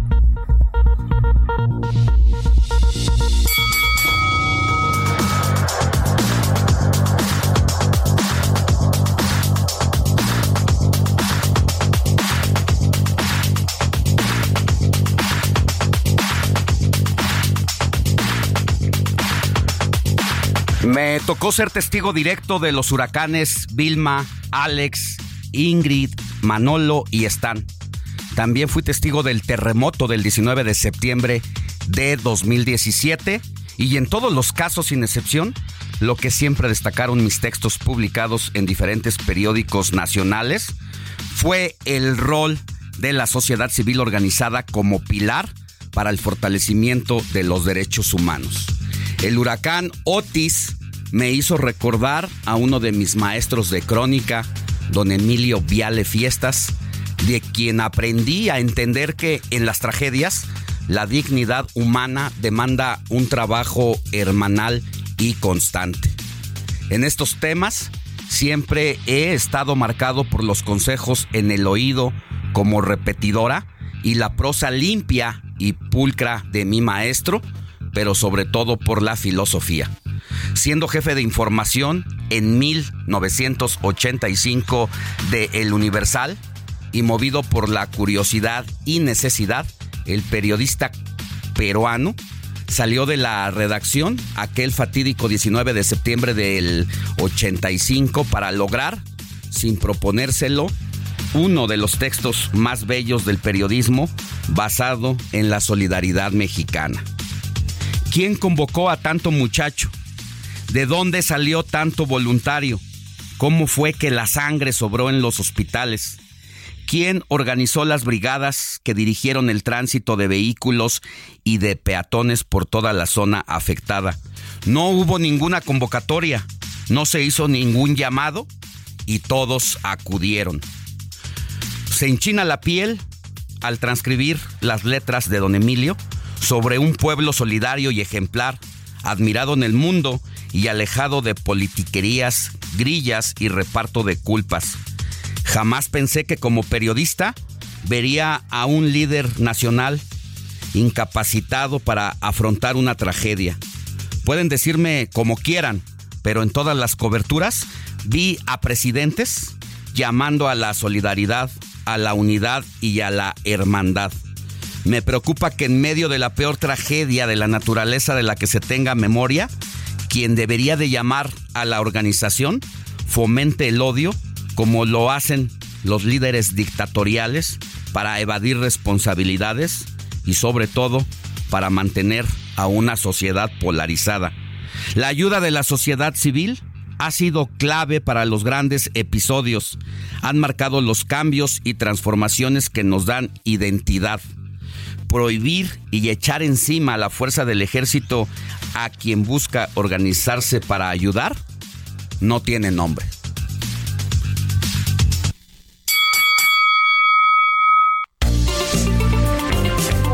Comparte tus comentarios y denuncias en el WhatsApp del informativo fin de semana. Escríbenos o envíanos un mensaje de voz al 55 91 63 51 19.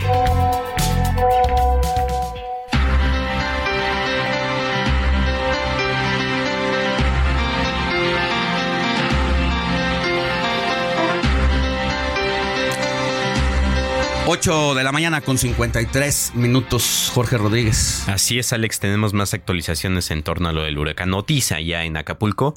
Dice el Papa Francisco, estoy junto a la población en la zona de Acapulco, México, azotada por un huracán muy fuerte. Rezo por las víctimas, por sus familias y por los que han sufrido graves daños. Que Nuestra Señora de Guadalupe sostenga a sus hijos en la prueba. Eso es lo que dice el Papa Francisco y también Caminos y Puentes Federales informa. Aviso importante, se informa a las personas usuarias que el kilómetro 16 del libramiento poniente Acapulco, Plaza Cobro La Venta Bis, continúa cerrado en ambas direcciones por hundimiento en la carretera. Para información de vías alternas, se sugiere llamar al 088 de Guardia Nacional. Bueno, pues vamos a seguir pendientes precisamente con todo lo que está ocurriendo allá en Acapulco, en Guerrero. Tenemos cuatro compañeros reporteros algunos que son de la zona precisamente y que andan reporteando aún tras haberse quedado sin casa, sin nada en donde dormir, qué comer y que no han soltado el teléfono el papel y la, el lápiz, la pluma para ir tomando nota, aunque desafortunadamente pues tenemos problemas porque la zona cero está devastada, sigue sin energía eléctrica, sigue sin telecomunicaciones, sigue sin víveres y sin agua potable. Estamos haciendo el esfuerzo de mantener la comunicación más adelante con ellos. Vamos a una pausa y volvemos con más. La noticia no descansa. Usted necesita estar bien informado también el fin de semana. Esto es Informativo El Heraldo Fin de Semana. Regresamos.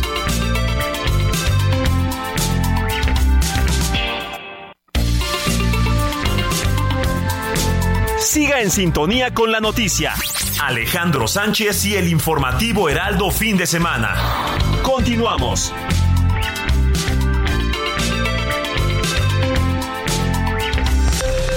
Esto es Noticias a la Hora. Heraldo Radio le informa.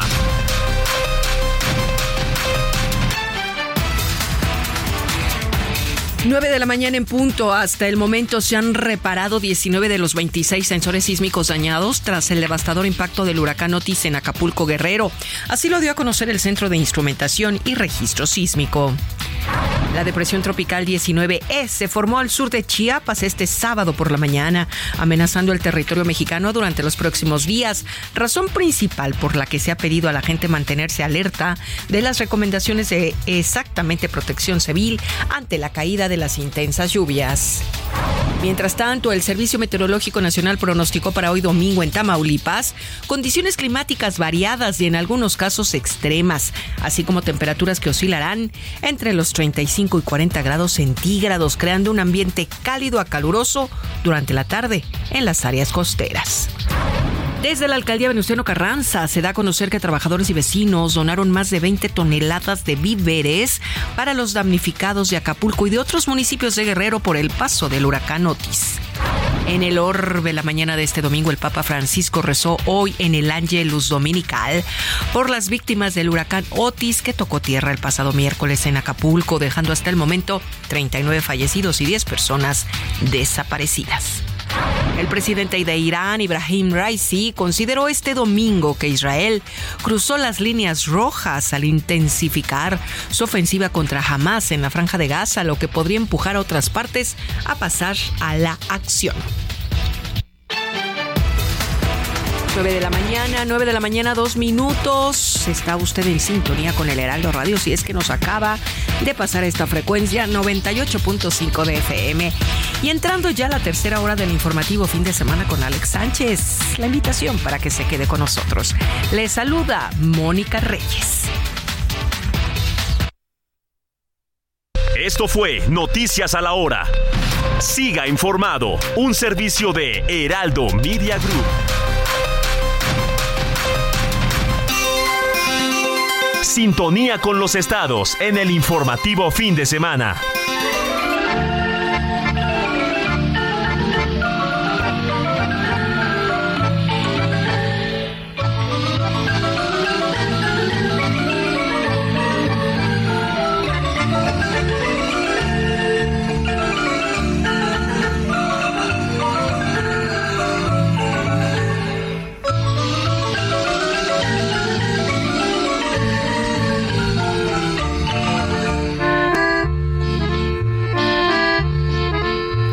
Continuamos nuestro recorrido por la República Mexicana donde el Heraldo Radio tiene frecuencias radiofónicas y toca turno a Heraldo Radio Oaxaca donde usted nos está escuchando en este momento por el 97.7 de FM y donde puede escuchar todos los días de lunes a viernes de 6 a 7 de la mañana y de 3 a 4 de la tarde a Pastor Matías Arrazola. Querido Pastor, muy buenos días, ¿cómo estás?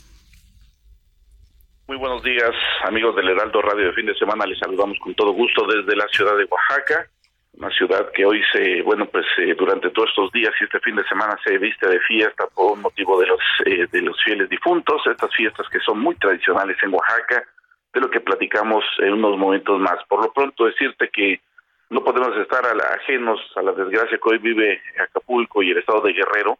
Y bueno, pues eh, se han volcado eh, asociaciones civiles, empresariales, para realizar centros de acopio y, y se llevar ayuda en estos momentos para el estado de Guerrero, en donde, bueno, pues eh, sabemos, y mira que sí sabemos de lo que se trata este asunto, hemos vivido embates de la naturaleza a través de Paulina, de lo que es Ágata, del huracán Rick, y mira que pues eh, hemos recibido este apoyo y ahora somos recíprocos ante esta situación. Hoy muchas personas están sumándose a estas tareas para llevar ayuda a estas zonas donde que pues está la desgracia que bueno pues obviamente ha subido por este huracán Otis. Ante ello, bueno, si hay una constante participación, lo que también hay algunas eh, personas que han tratado de llegar de manera propia al puerto de Acapulco este asunto, solamente que no han llegado a su destino porque dice que sobre camino han sido despojados de los víveres, es tanta la necesidad de agua, de alimentos, que bueno, pues ha ocurrido este asunto, ahora se están buscando estrategias, lo importante es que ya empiezan a abrirse las eh, carreteras para poder hacer llegar todos estos apoyos que se están dando en Oaxaca a través de diferentes caravanas que, insisto, están saliendo desde Oaxaca. Pero bueno, pues eh, mientras esto ocurre, también mencionarte que ahorita tenemos una buena cantidad de turistas en este fin de semana que estará aumentando en las próximas horas, toda vez de que los días 31, 1 y 2, bueno, pues las fiestas de Oaxaca están presentes a toda su capacidad.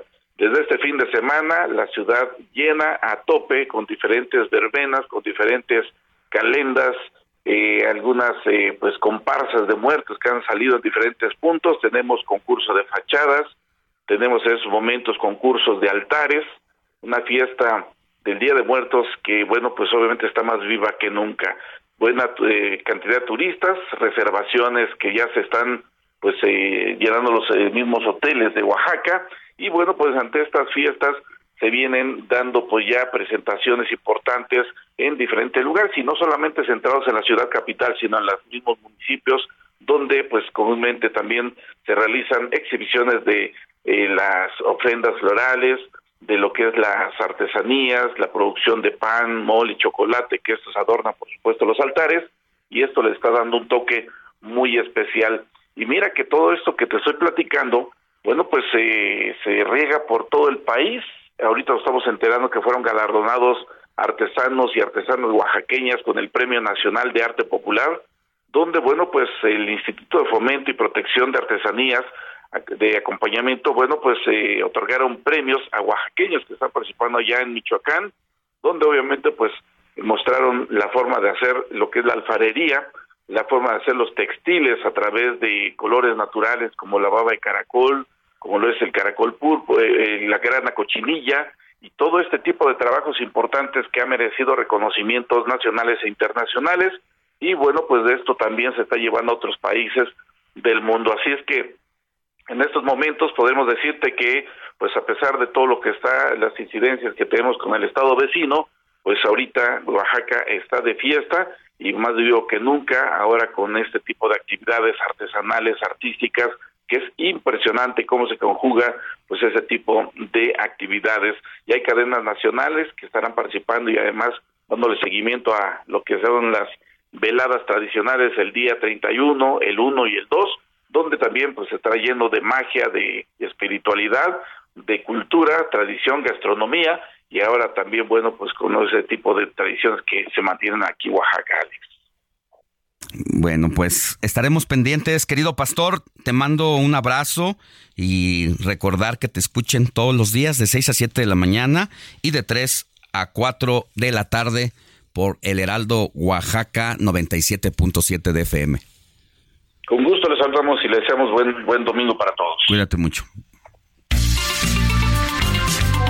Comparte tus comentarios y denuncias en el WhatsApp del informativo fin de semana. Escríbenos o envíanos un mensaje de voz al 55 91 63 51 19.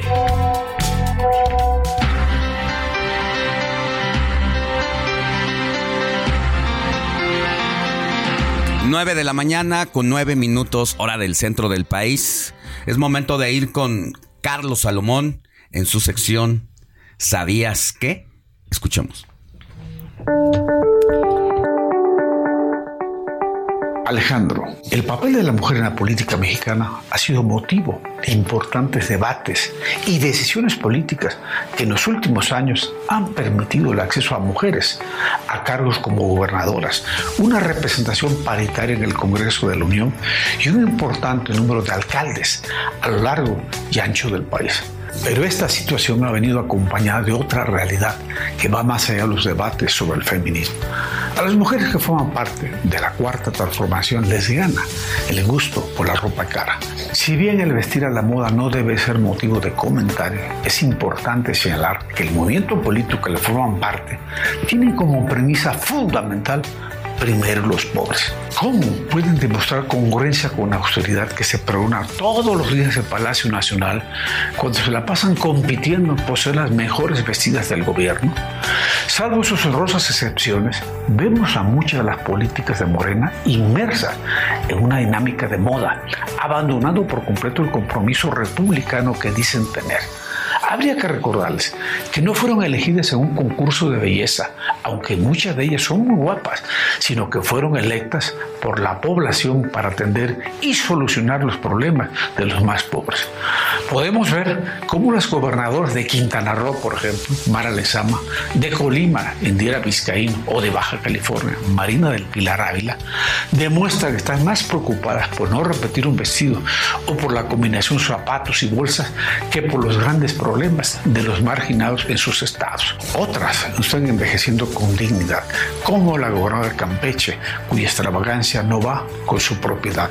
¿Cómo pueden considerar identificarse con la población más pobre usando ropa tan cara o joyas muy costosas? ¿Cómo pueden traicionar a las mujeres de izquierda que dieron la lucha para romper el techo de cristal que impedía el ascenso de más mujeres a posiciones de poder? Se dejaron envolver por las delicias de la frivolidad sin importar las luchas feministas para preocuparse más por su vestimenta. Alejandro, siempre hemos acompañado y apoyado las demandas del feminismo, por lo que no podemos permitir como sociedad es que después de tantos años de lucha de miles de mujeres, de demandas, de manifestaciones y protestas, las mujeres que ahora tienen la responsabilidad de gobernar bajo los principios de la austeridad para los más pobres, estén convirtiendo sus cargos en una auténtica pasarela de moda.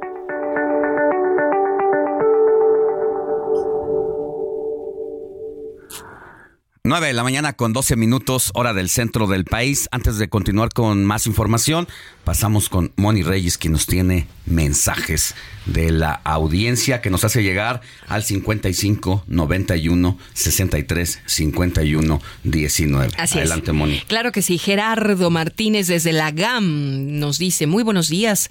Fíjense que el viernes fuimos a la Cruz Roja de Polanco. Pensábamos donar ropa, pero nos indicaron que no la podían recibir por higiene.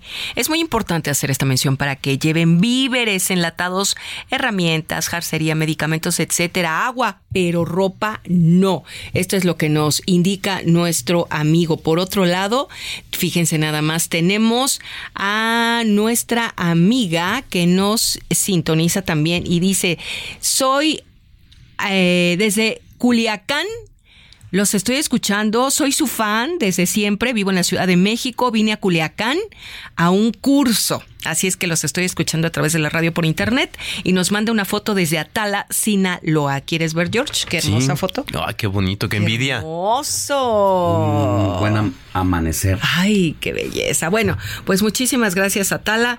Tenemos más mensajes. Claro que sí, nos escriben muy buenos, muy buen domingo. Los saludo, Rodolfo Contreras desde Querétaro. Eh, dice, la diputada de Morena hablaba de enriquecimiento de qué partido? Para cualquiera parece aplicar principalmente del suyo. Duro. A ver qué piensa la diputada, pero estaba hablando precisamente de Movimiento Ciudadano que gobierna el estado de Jalisco. Ok. Buen domingo, Alex, Mónica, Héctor, Andrés, George, DJ Quique. Se nota la, la, la calca del discurso de los posibles candidatos, en este caso para gobernar Jalisco por parte de Cecilia Márquez, presumiendo que no son corruptos y ven por el pueblo. Bueno, pues dice que nos manda saludos desde el Estado de México, José Ricardo García Cámara. Tenemos también otro saludo que nos dice, fíjense que, ay, No, bueno, Jesús eh, nos está escribiendo, Jesús Reyes desde la colonia Algarín dice, muy buen equipo de fin de semana. Por otro lado, mi querido Alex, no sé si quieras que sigan dando mensajes. Uno más, uno más. Uno más, uno más. Eh, buenos días, les comento, tenemos un presidente que bueno, no es creíble lo que, lo que comenta, no le importa ni los pobres como él dice. Por otro lado, la diputada de Morena, ¿quién le crea? Estamos viendo que son igual de corruptos. Coincido con la delincuencia e insensibles. Pobre México. Muchos saludos. Alex, no Un nos comentario muy rápido ahí. Yo creo que tratemos de recordar que los eh, políticos, sobre todo los que están en el Congreso, son nuestros representantes. Entonces, eh, no es por defender a nadie, pero nosotros los elegimos. Entonces también nosotros Sí. somos los que necesitamos exigirles que trabajen y que rindan cuentas. Por eso hay que votar. Así es. ¿No? Bueno, buenos días, Alex, Mónica, George, Héctor, DJ Kike, el gran equipo del Heraldo Radio deseo para el Estado de Guerrero la fuerza para salir adelante en estas circunstancias. No dudamos que brillaremos con más luz todos los guerrerenses. Ahora es momento de ayudar. Ánimo, Guerrero, ánimo, México. Esto es lo que nos están comentando. ¿Desde dónde crees, mi querido Alex? Desde Guatemala. Muchos saludos, ya sabes que Del otro está- lado de la Del otro lado de la frontera. Y bueno, pues siguen llegando los mensajes. Yo sé que tenemos más noticias, entonces nos vamos con ustedes. Muchas gracias a todos los que nos escriben. Entrevista. Informativo fin de semana.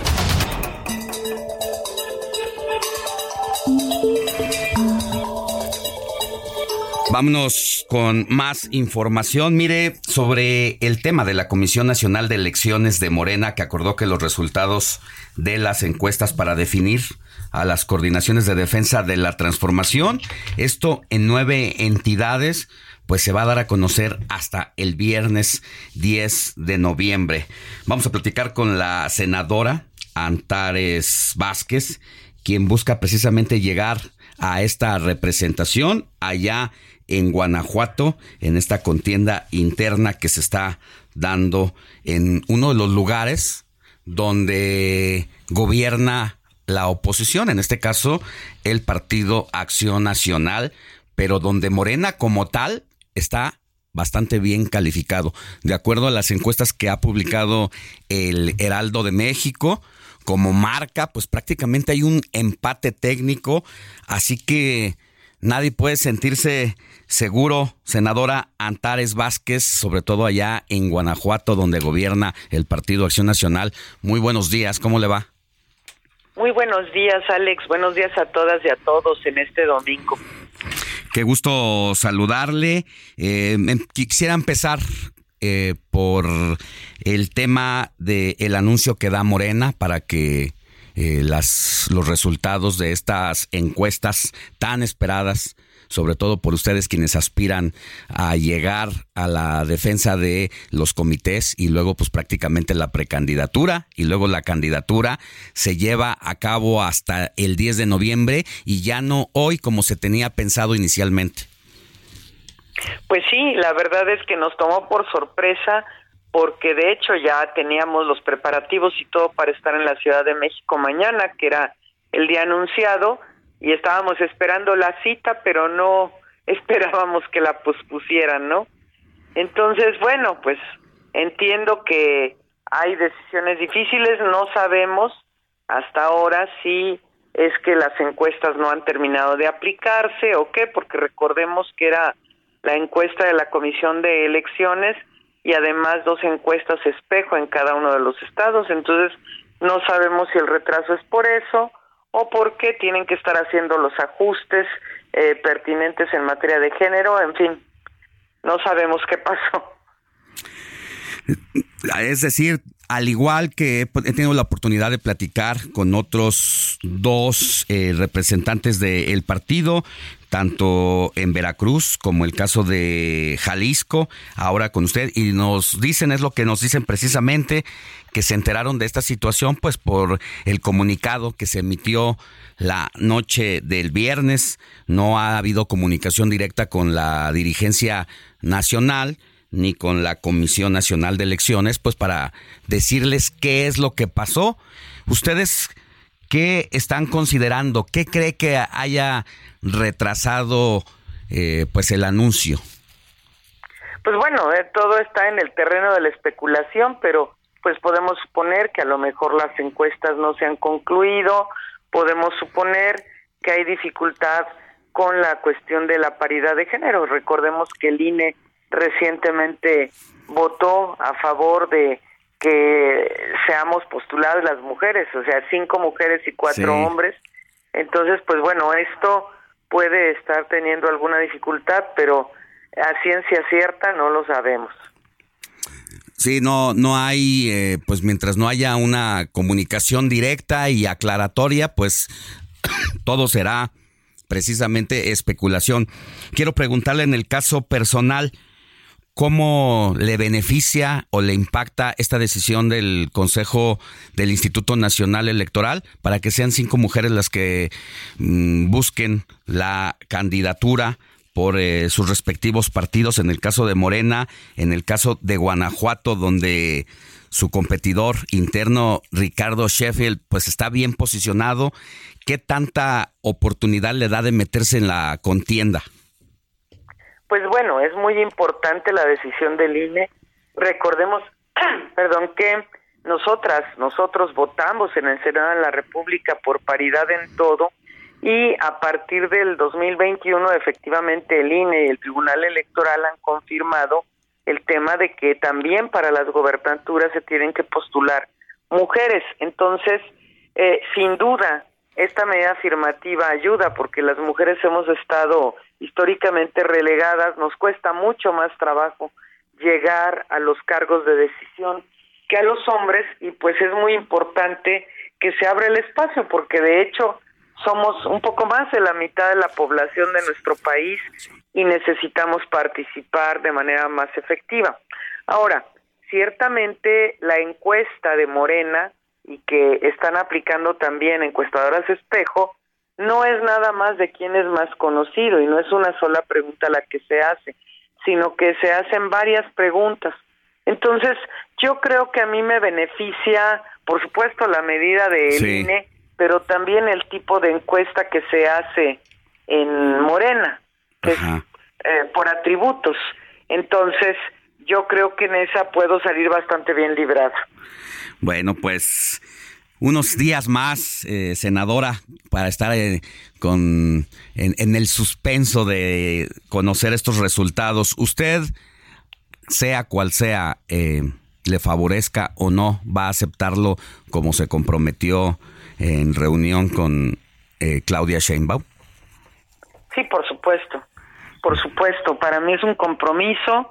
Eh, yo he sido, soy fundadora de Morena, he luchado muchos años para que la transformación sea una realidad y lo voy a seguir haciendo. Yo estoy en este proyecto por convicción, no por una ambición personal. Entonces, yo seguiré siempre del lado de la cuarta transformación hasta el tiempo que tenga yo la posibilidad de hacerlo, ¿no? Los propios números que tienen ustedes, ¿cómo la pone frente a eh, don Ricardo Sheffield, que también pues tuvo durante buenos años, ha tenido buen foco, ha aparecido constantemente o apareció en las conferencias mañaneras todos los lunes el, papel como procurador eh, federal del consumidor, pues le dio eh, bastante conocimiento. Eh, usted pues es una senadora que ha usado la tribuna muchas veces para fijar posiciones políticas, para presentar proyectos. ¿Cómo se siente frente a Ricardo Sheffield? Pues yo creo estar bien posicionada. hay, claro que cada quien tenemos el legítimo derecho a aspirar eh, yo puedo decir, yo sí soy fundadora de Morena y sí, ciertamente el foco de la mañanera para él ha sido muy importante, que no es un foro que yo haya tenido. Sin embargo, efectivamente mi trabajo habla por mí desde la tribuna del Senado y sobre todo recorriendo Guanajuato. A mí la gente me conoce de andar con ellos en sus casas, en sus colonias, en las comunidades, porque he caminado a Guanajuato desde muchos años antes de ser senadora, incluso porque desde que fundamos Morena en Guanajuato. Y bueno, Ricardo llegó en el 2018, efectivamente, y bueno, está en todo su derecho legítimo, pero pues bueno, yo espero que las y los guanajuatenses me den la oportunidad a mí para seguir profundizando la transformación, que de hecho en Guanajuato pues tenemos un problema muy severo porque allí el gobierno del PAN no ha permitido a Guanajuato salir adelante, de hecho somos el estado más violento del país y eso tiene que cambiar porque es intolerable, no podemos seguir en esa ruta de ninguna manera y es evidente que con los mismos de siempre no va a cambiar la situación. Bueno, le mando un abrazo, senadora Antares Vázquez, mucha suerte y si le parece hablamos después del 10 de noviembre. Muchísimas gracias, Alex. Buen día. Buenos días. Pausa y volvemos con más información.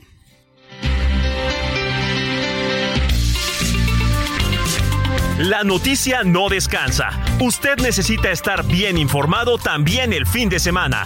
Esto es Informativo El Heraldo Fin de Semana. Regresamos.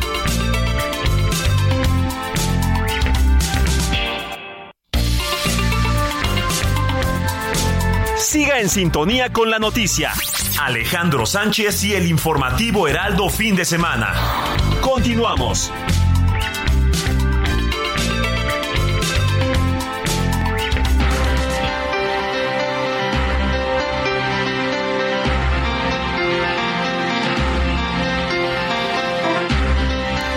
9 de la mañana con 30 minutos hora del centro del país. Vámonos a las calles de la Ciudad de México porque como le adelantábamos esta mañana, el jefe de gobierno Matí Batres pondrá en marcha la circulación de la línea 1 del metro y ya se está preparando todo para eh, dar el banderazo de salida al primer tren en esta modernización que lleva a cabo el sistema de transporte colectivo, el metro, en su primera línea, fundada hace más de 52 años y que prácticamente pues ya necesitaba cerebro nuevo, corazón nuevo, arterias nuevas, 1969 cuando se inauguró gracias a las eh, intervenciones también ahí de el novio de la doña María Félix, que fue quien se puso en contacto con el presidente en turno para que esto fuera posible, tanto el presidente de allá de Francia como el de México, y luego de una serie de debates y estudios, porque se decía que la gran Tenochtitlán no era funcional que hubiera un sistema de transporte colectivo como el que hoy lo conocemos en su línea subterránea pero bueno, para dar todos los detalles sobre lo que está pasando en este momento, hacemos enlace con nuestro querido Israel Lorenzana, que anda a bordo de su motocicleta recorriendo las avenidas y calles de la capital del país. Querido Isra, ¿cómo están las cosas? Buenos días. Alex, ¿cómo te va? Muy buenos días, feliz domingo. Y bueno, pues después de siete meses de retraso, Alex, este domingo 29 de octubre se va a reabrir el tramo de la línea 1 del metro, este que corre de Pantitlán a la estación Isabela Católica, Alex. Ya prácticamente todo listo para la, la ceremonia de apertura, esta que se va a llevar a cabo en la estación Zaragoza, donde por supuesto las autoridades capitalinas van a ofrecer un mensaje y una explicación de las obras que se llevaron a cabo para remodelar este primer tramo.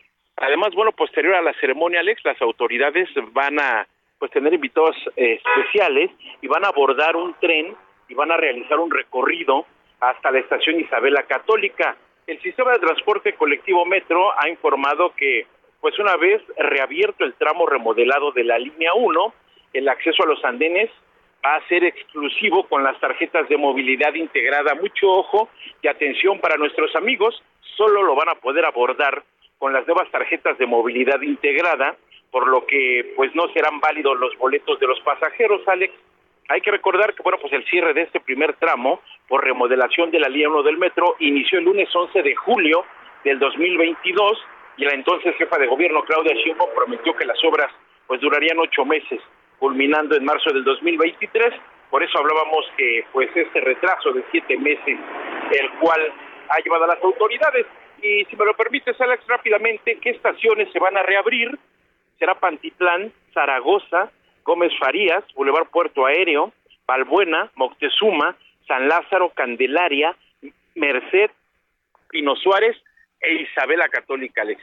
pues eh, son suficientes estaciones y además esto va a desalojar a gran manera pues el aforo de personas que utilizan en estos momentos todavía los autobuses que tuvieron que implementar las autoridades para poder trasladar a los usuarios de esta línea del metro, bueno, pues ya estarán también descansando un poco y esto por supuesto va a ayudar a que nuestros amigos lleguen a temprano a sus destinos. Alex, ¿qué opinas? Es que eh, van a cortar los tiempos, ¿no? El, después de que se cerró, es una de las estaciones que tiene mayor eh, línea de conexión de transbordos y el periplo para salir de casa temprano y tener que subirse a un camión, bajarse a otro, pues se llevaba gente que viene de lugares del oriente, de la Ciudad de México, incluso del Estado de México, como Nezahualcóyotl, hacia el centro de la capital del país,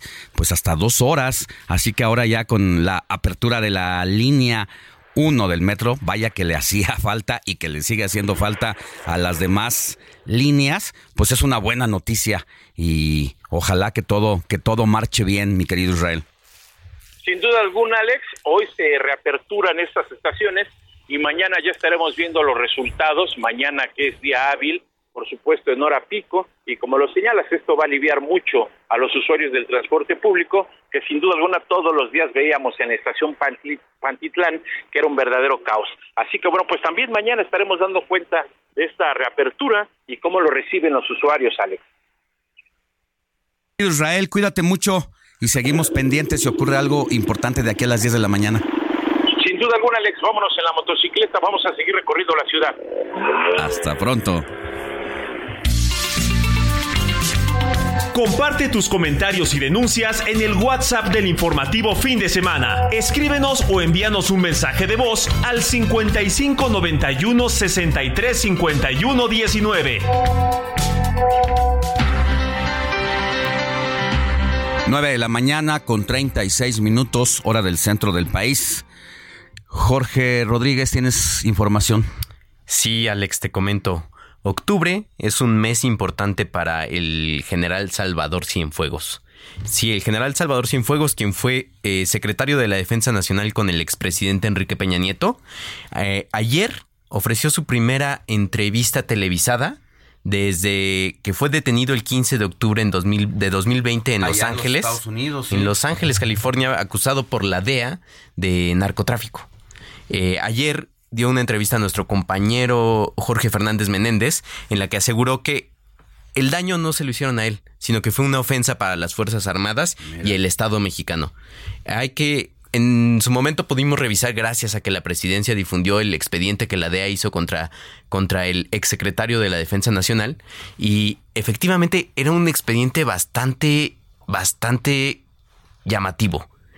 Las pruebas que ofrecieron para el, para el exsecretario eran capturas de pantalla de mensajes de BlackBerry que tenía con un líder de una organización de, del crimen organizado en Guerrero. Esa fue la, esas fueron las pruebas que aportó la DEA para detenerlo en Estados Unidos y acusarlo de narcotráfico. Detenido, extraditado a, a México y exonerado por la Fiscalía General de la República. Luego ahí toda la polémica que se armó por la intervención del presidente de la República, Andrés Manuel López Obrador, con el gobierno de los Estados Unidos quien finalmente cedió, en este caso, a las presiones del gobierno mexicano para soltarlo prácticamente al general Cienfuegos, traerlo de regreso a México. Y sí, es un hombre con claroscuros, tal y como es su personalidad. Así este es. hombre eh, con una mirada profunda, eh, cara incluso malévola, pero pues no se le pudo argumentar sólidamente estos nexos con el crimen organizado. Y bueno, pues recientemente el gobierno de López Obrador lo ha condecorado, a pesar de que en su momento López Obrador y la 4T lo criticaron hasta el cansancio. Hicieron campaña durísimo contra el ejército. Fue el ejército. Decían que era un criminal. Pero te eh, por eso empezaba diciendo que octubre es un mes importante para el, el general Cienfuegos, porque fue precisamente el 11 de octubre cuando se le Mm. otorgó la medalla a la condecoración Bicentenario del Heroico Colegio Militar, precisamente porque él fue director del Colegio Militar entre 1997 y el año 2000. Así es, y cumple sus 200 años el Colegio Militar, además, en este 2023. Gracias, Jorge. No, hombre, gracias a ti, Seguimos Alex. con más. Zona Random con Diego Iván González.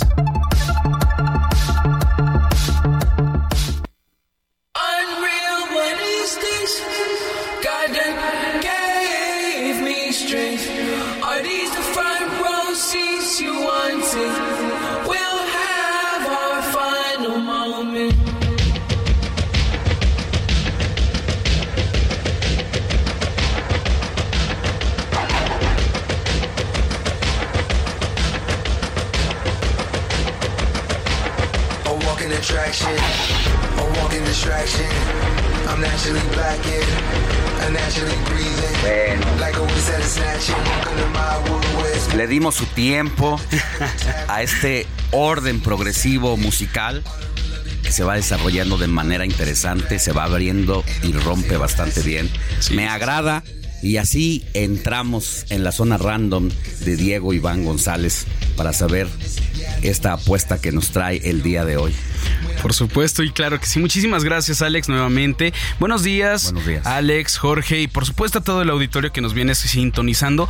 Y al día de hoy voy a hablar sobre el cierre de gira de The Weeknd, que justamente lo estamos escuchando, es la voz que estamos escuchando, del cierre de gira de The Weeknd en Latinoamérica, que fue en el estado de Jalisco, en su capital Guadalajara, específicamente en el estadio Akron de las Chivas. Y hablaremos de este tema porque estuve presente en este concierto y además de acuerdo con especialistas ha sido uno de los mejores shows del canadiense en toda su carrera. ¿Cuántas? ¿60 mil personas? Eh, 65 mil, entre 65 Pero se mil y la cancha. 68 mil. Sí, la cancha, gradas, todo estaba lleno. palcos, todo, todo estaba llenísimo. Y pues... Tiene su público. Tiene, sí, no, o sea, ha hecho una gira impresionante desde 2022 y que hasta ¿En la fecha... andan sus números en las plataformas digitales? Justo para ese, para ese punto iba. Para dar un poco de contexto al auditorio que no lo ubican tanto, que no están tan, tan enterados de esta O que- nueva. o que son generación X como el productor que se quedó con José José. Sí, sí, sí. Demos un poco de contexto de quién es The Weeknd, ¿no? Por si no lo conocen, Abel, o mejor conocido como The Weeknd, es uno de los artistas de origen, es de origen canadiense y de hecho es el artista masculino más escuchado en la historia de Yo la juraba música. que era estadounidense.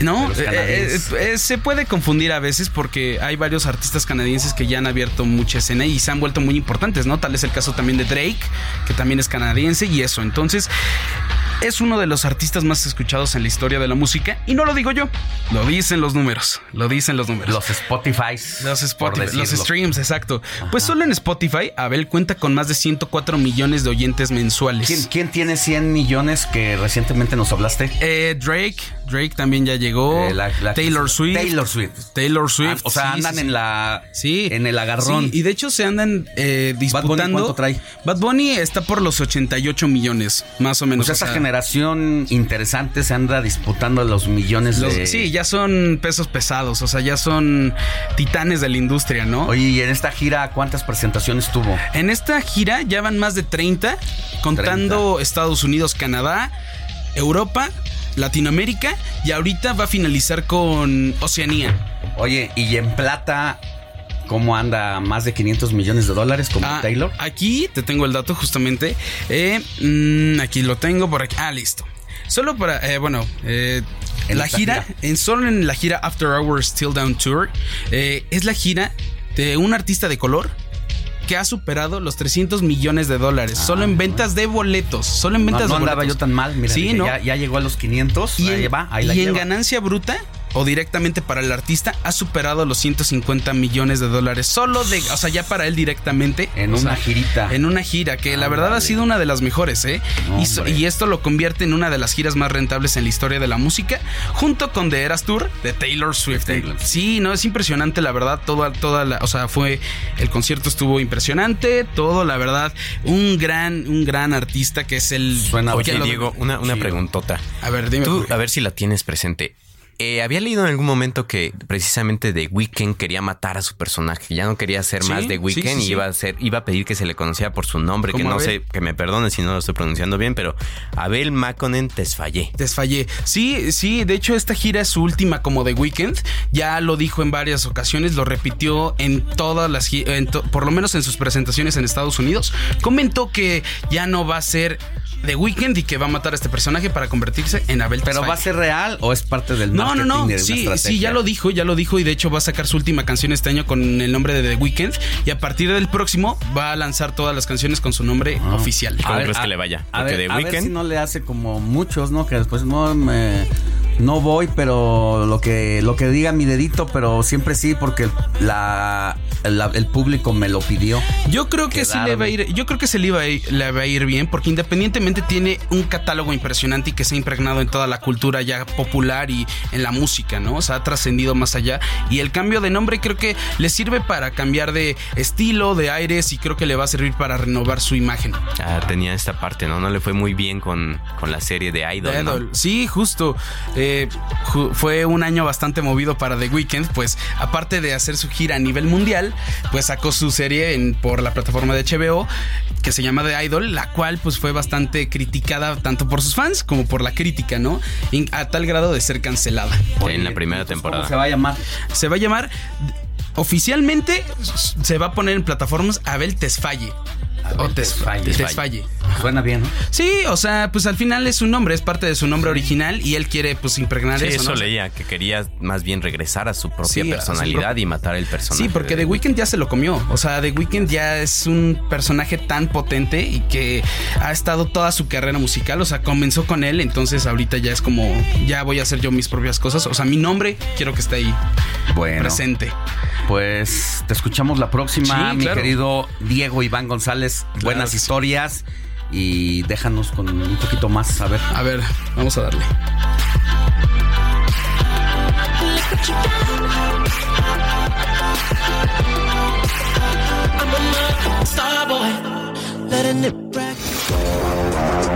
Deportes con Luis Enrique Alfonso.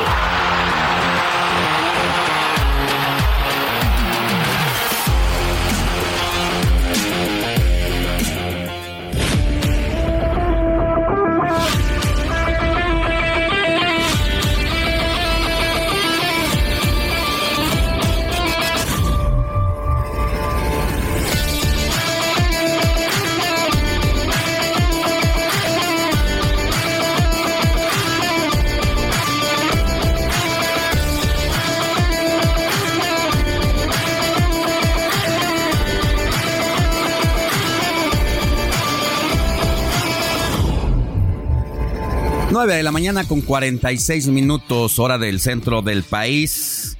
Llegamos a cerrar con broche de oro con mi querido Luis Enrique Alfonso, que la está pasando re mal. Ah, nomás. Allá, con Chequito Bebé, mi querido Luis Enrique Alfonso. Buenos días.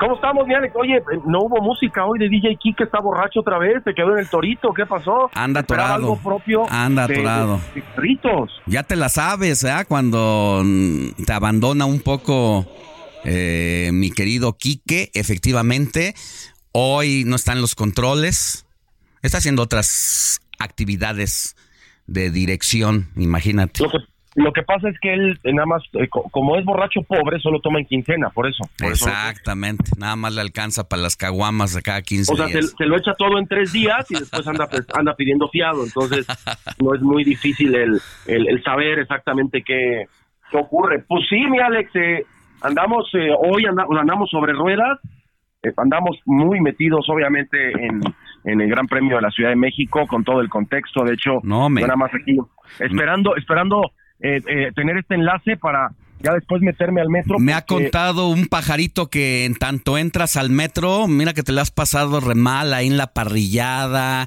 en la zona VIP, las brochetas, no hombre, vida de multimillonario, ¿eh?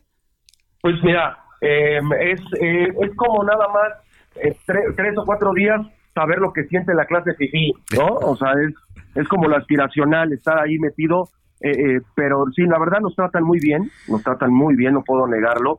Estamos en una zona de paro, en la zona de medios, eh, con los eventos que ha organizado eh, el Gran Premio, que la verdad ha mejorado mucho del año pasado y no porque el año Sí. pasado, hace dos años, estuviera mal, pero sobre todo la afición. O sea, el viernes se rompió récord de asistencia para un viernes de prácticas libres. Fueron 109 mil espectadores, Alex, que es una barbaridad. ¿Cuánto o sea, había sido el referente inmediato? cien- 105 mil, o sea, subió 4 mil aficionados más, pero es, es, es realmente impresionante porque eh, no se registra eso en, en- en- es Mira. muy difícil que en, en alguna parte del mundo. No, es como que si llenaras un poco más del estadio. El Azteca, Estadio. Azteca, ahora ya que sí. tiene su nueva infraestructura que le ha quitado eh, butacas, pues prácticamente son los 110 mil repletos. eh, es demasiado. Leía por ahí, según yo, que... Y que, y que me hace sentido el dato que me estás dando, de que parte de la escudería, los pilotos, eh, pues se han quejado también de, de México un poco por el contacto que hay con parte de los aficionados, de empresarios, de, de aficionados a, a la Fórmula 1 que están con ellos ahí eh, a ras de piso. Pues mira, eh, el año pasado fue mucho mayor. Yo creo que este año sí se tomaron ciertas precauciones. Trató de darles como un poco más de espacio, pero aún así la cantidad de gente es, mucha, ¿no?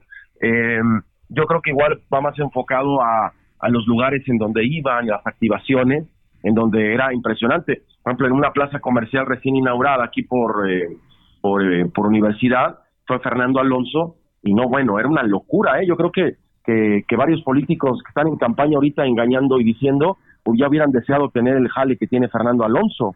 O sea, de verdad, impresionante lo que hizo el español. Y en Paddock yo he visto más tranquilidad. El año pasado había más locura de VIPs. O sea, los hay, pero me parece que también ya han tenido un poco más espacio, aunque eh, si lo que quieren es que nadie los toque, nadie les hable, pues no va a pasar, ¿no? Mejor que se dediquen a otra cosa. Yo, yo he visto mayor control al respecto, pero, por ejemplo, eh, hoy o sea, va a ser otra locura.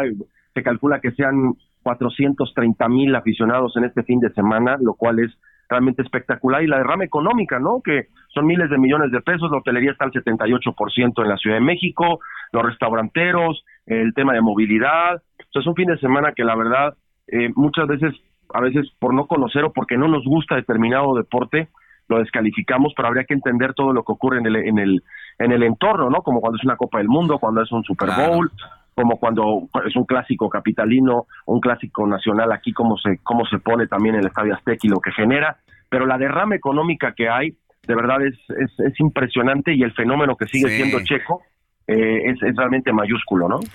Bueno, pues, ¿cómo le va a ir a el Chequito Bebé? Ya para irnos. ya para irnos. Mira, va a arrancar del quinto lugar, se le metió Ricciardo, está atrás de Verstappen, que quedó tercero, los Ferrari, que van a degradar y van a valer cachete. Yo le veo posibilidad de podio, pero tiene que salir de una manera inteligente, de una manera, eh, digamos, valiente, pero sin arriesgar demasiado. Y con ritmo de carrera yo lo veo en un tercer lugar, quizás segundo, no sé, pero sí hay posibilidad, ¿eh? Y ahí nos vamos todos a desnudar a Alonso. Bueno, y este, por último, tenemos 40 segunditos. Ahora, ¿qué, per, ¿qué pero le vas a poner a la goleada de 3-0 con el Monterrey? Pues yo lo que lo, lo que voy a decir Obvio, la nada más América, ¿verdad? no, no se van a ir dopados. Yo creo que tienen que hacerle el doping a la América porque no se van. Ah, y acéptales una. Una. No, no, nunca. No, no, Ah. no, porque la verdad este, te- tengo, ya tengo duda en el América desde hace muchos años y no me van a convencer. Bueno, pues te mando un abrazo con todo y todo. Abrazo. Síguete portando mal, síguete divirtiendo allá. Nada más una cosa, las brochetas se comen, no son para llevar, ¿eh? No ¿A son para, top? no, son para sacar el, para llevarse en el Tupperware. O sea, a- a- entonces díselo a Quique, porque Quique le gusta que le den para llevar, entonces... Sin palabras. Gracias, Luis Enrique Alfonso. Buen Adiós. día. Adiós, adiós. Lecturas con José Luis Enciso.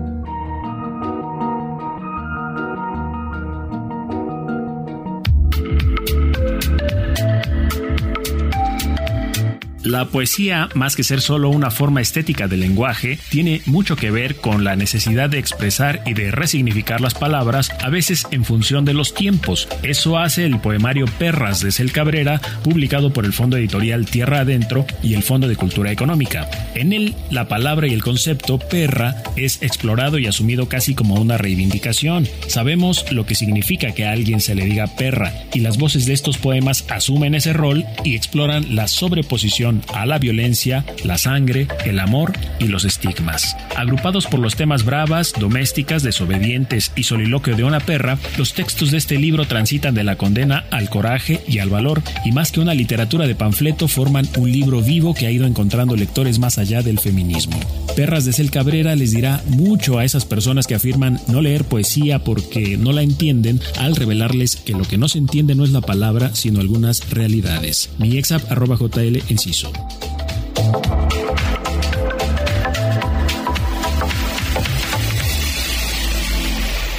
Ya llegamos al final de esta transmisión de domingo 29 de octubre, gracias a la producción de Héctor Vieira, Osvaldo Rubio y Quique Hernández en los controles, Moni Reyes en los resúmenes informativos, Jorge Rodríguez en la jefatura de información.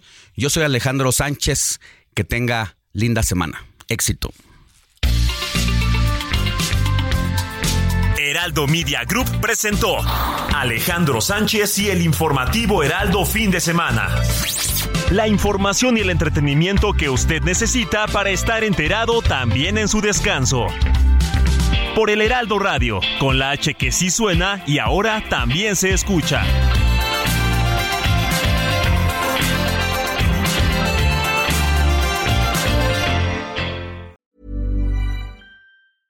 Hey, it's Paige DeSorbo from Giggly Squad. High quality fashion without the price tag. Say hello to Quince. I'm snagging high-end essentials like cozy cashmere sweaters, sleek leather jackets, fine jewelry, and so much more. With Quince being 50 to 80% less than similar brands. And they partner with factories that prioritize safe, ethical, and responsible manufacturing. I love that. Luxury quality within reach. Go to quince.com slash style to get free shipping and 365 day returns on your next order. Quince.com slash style.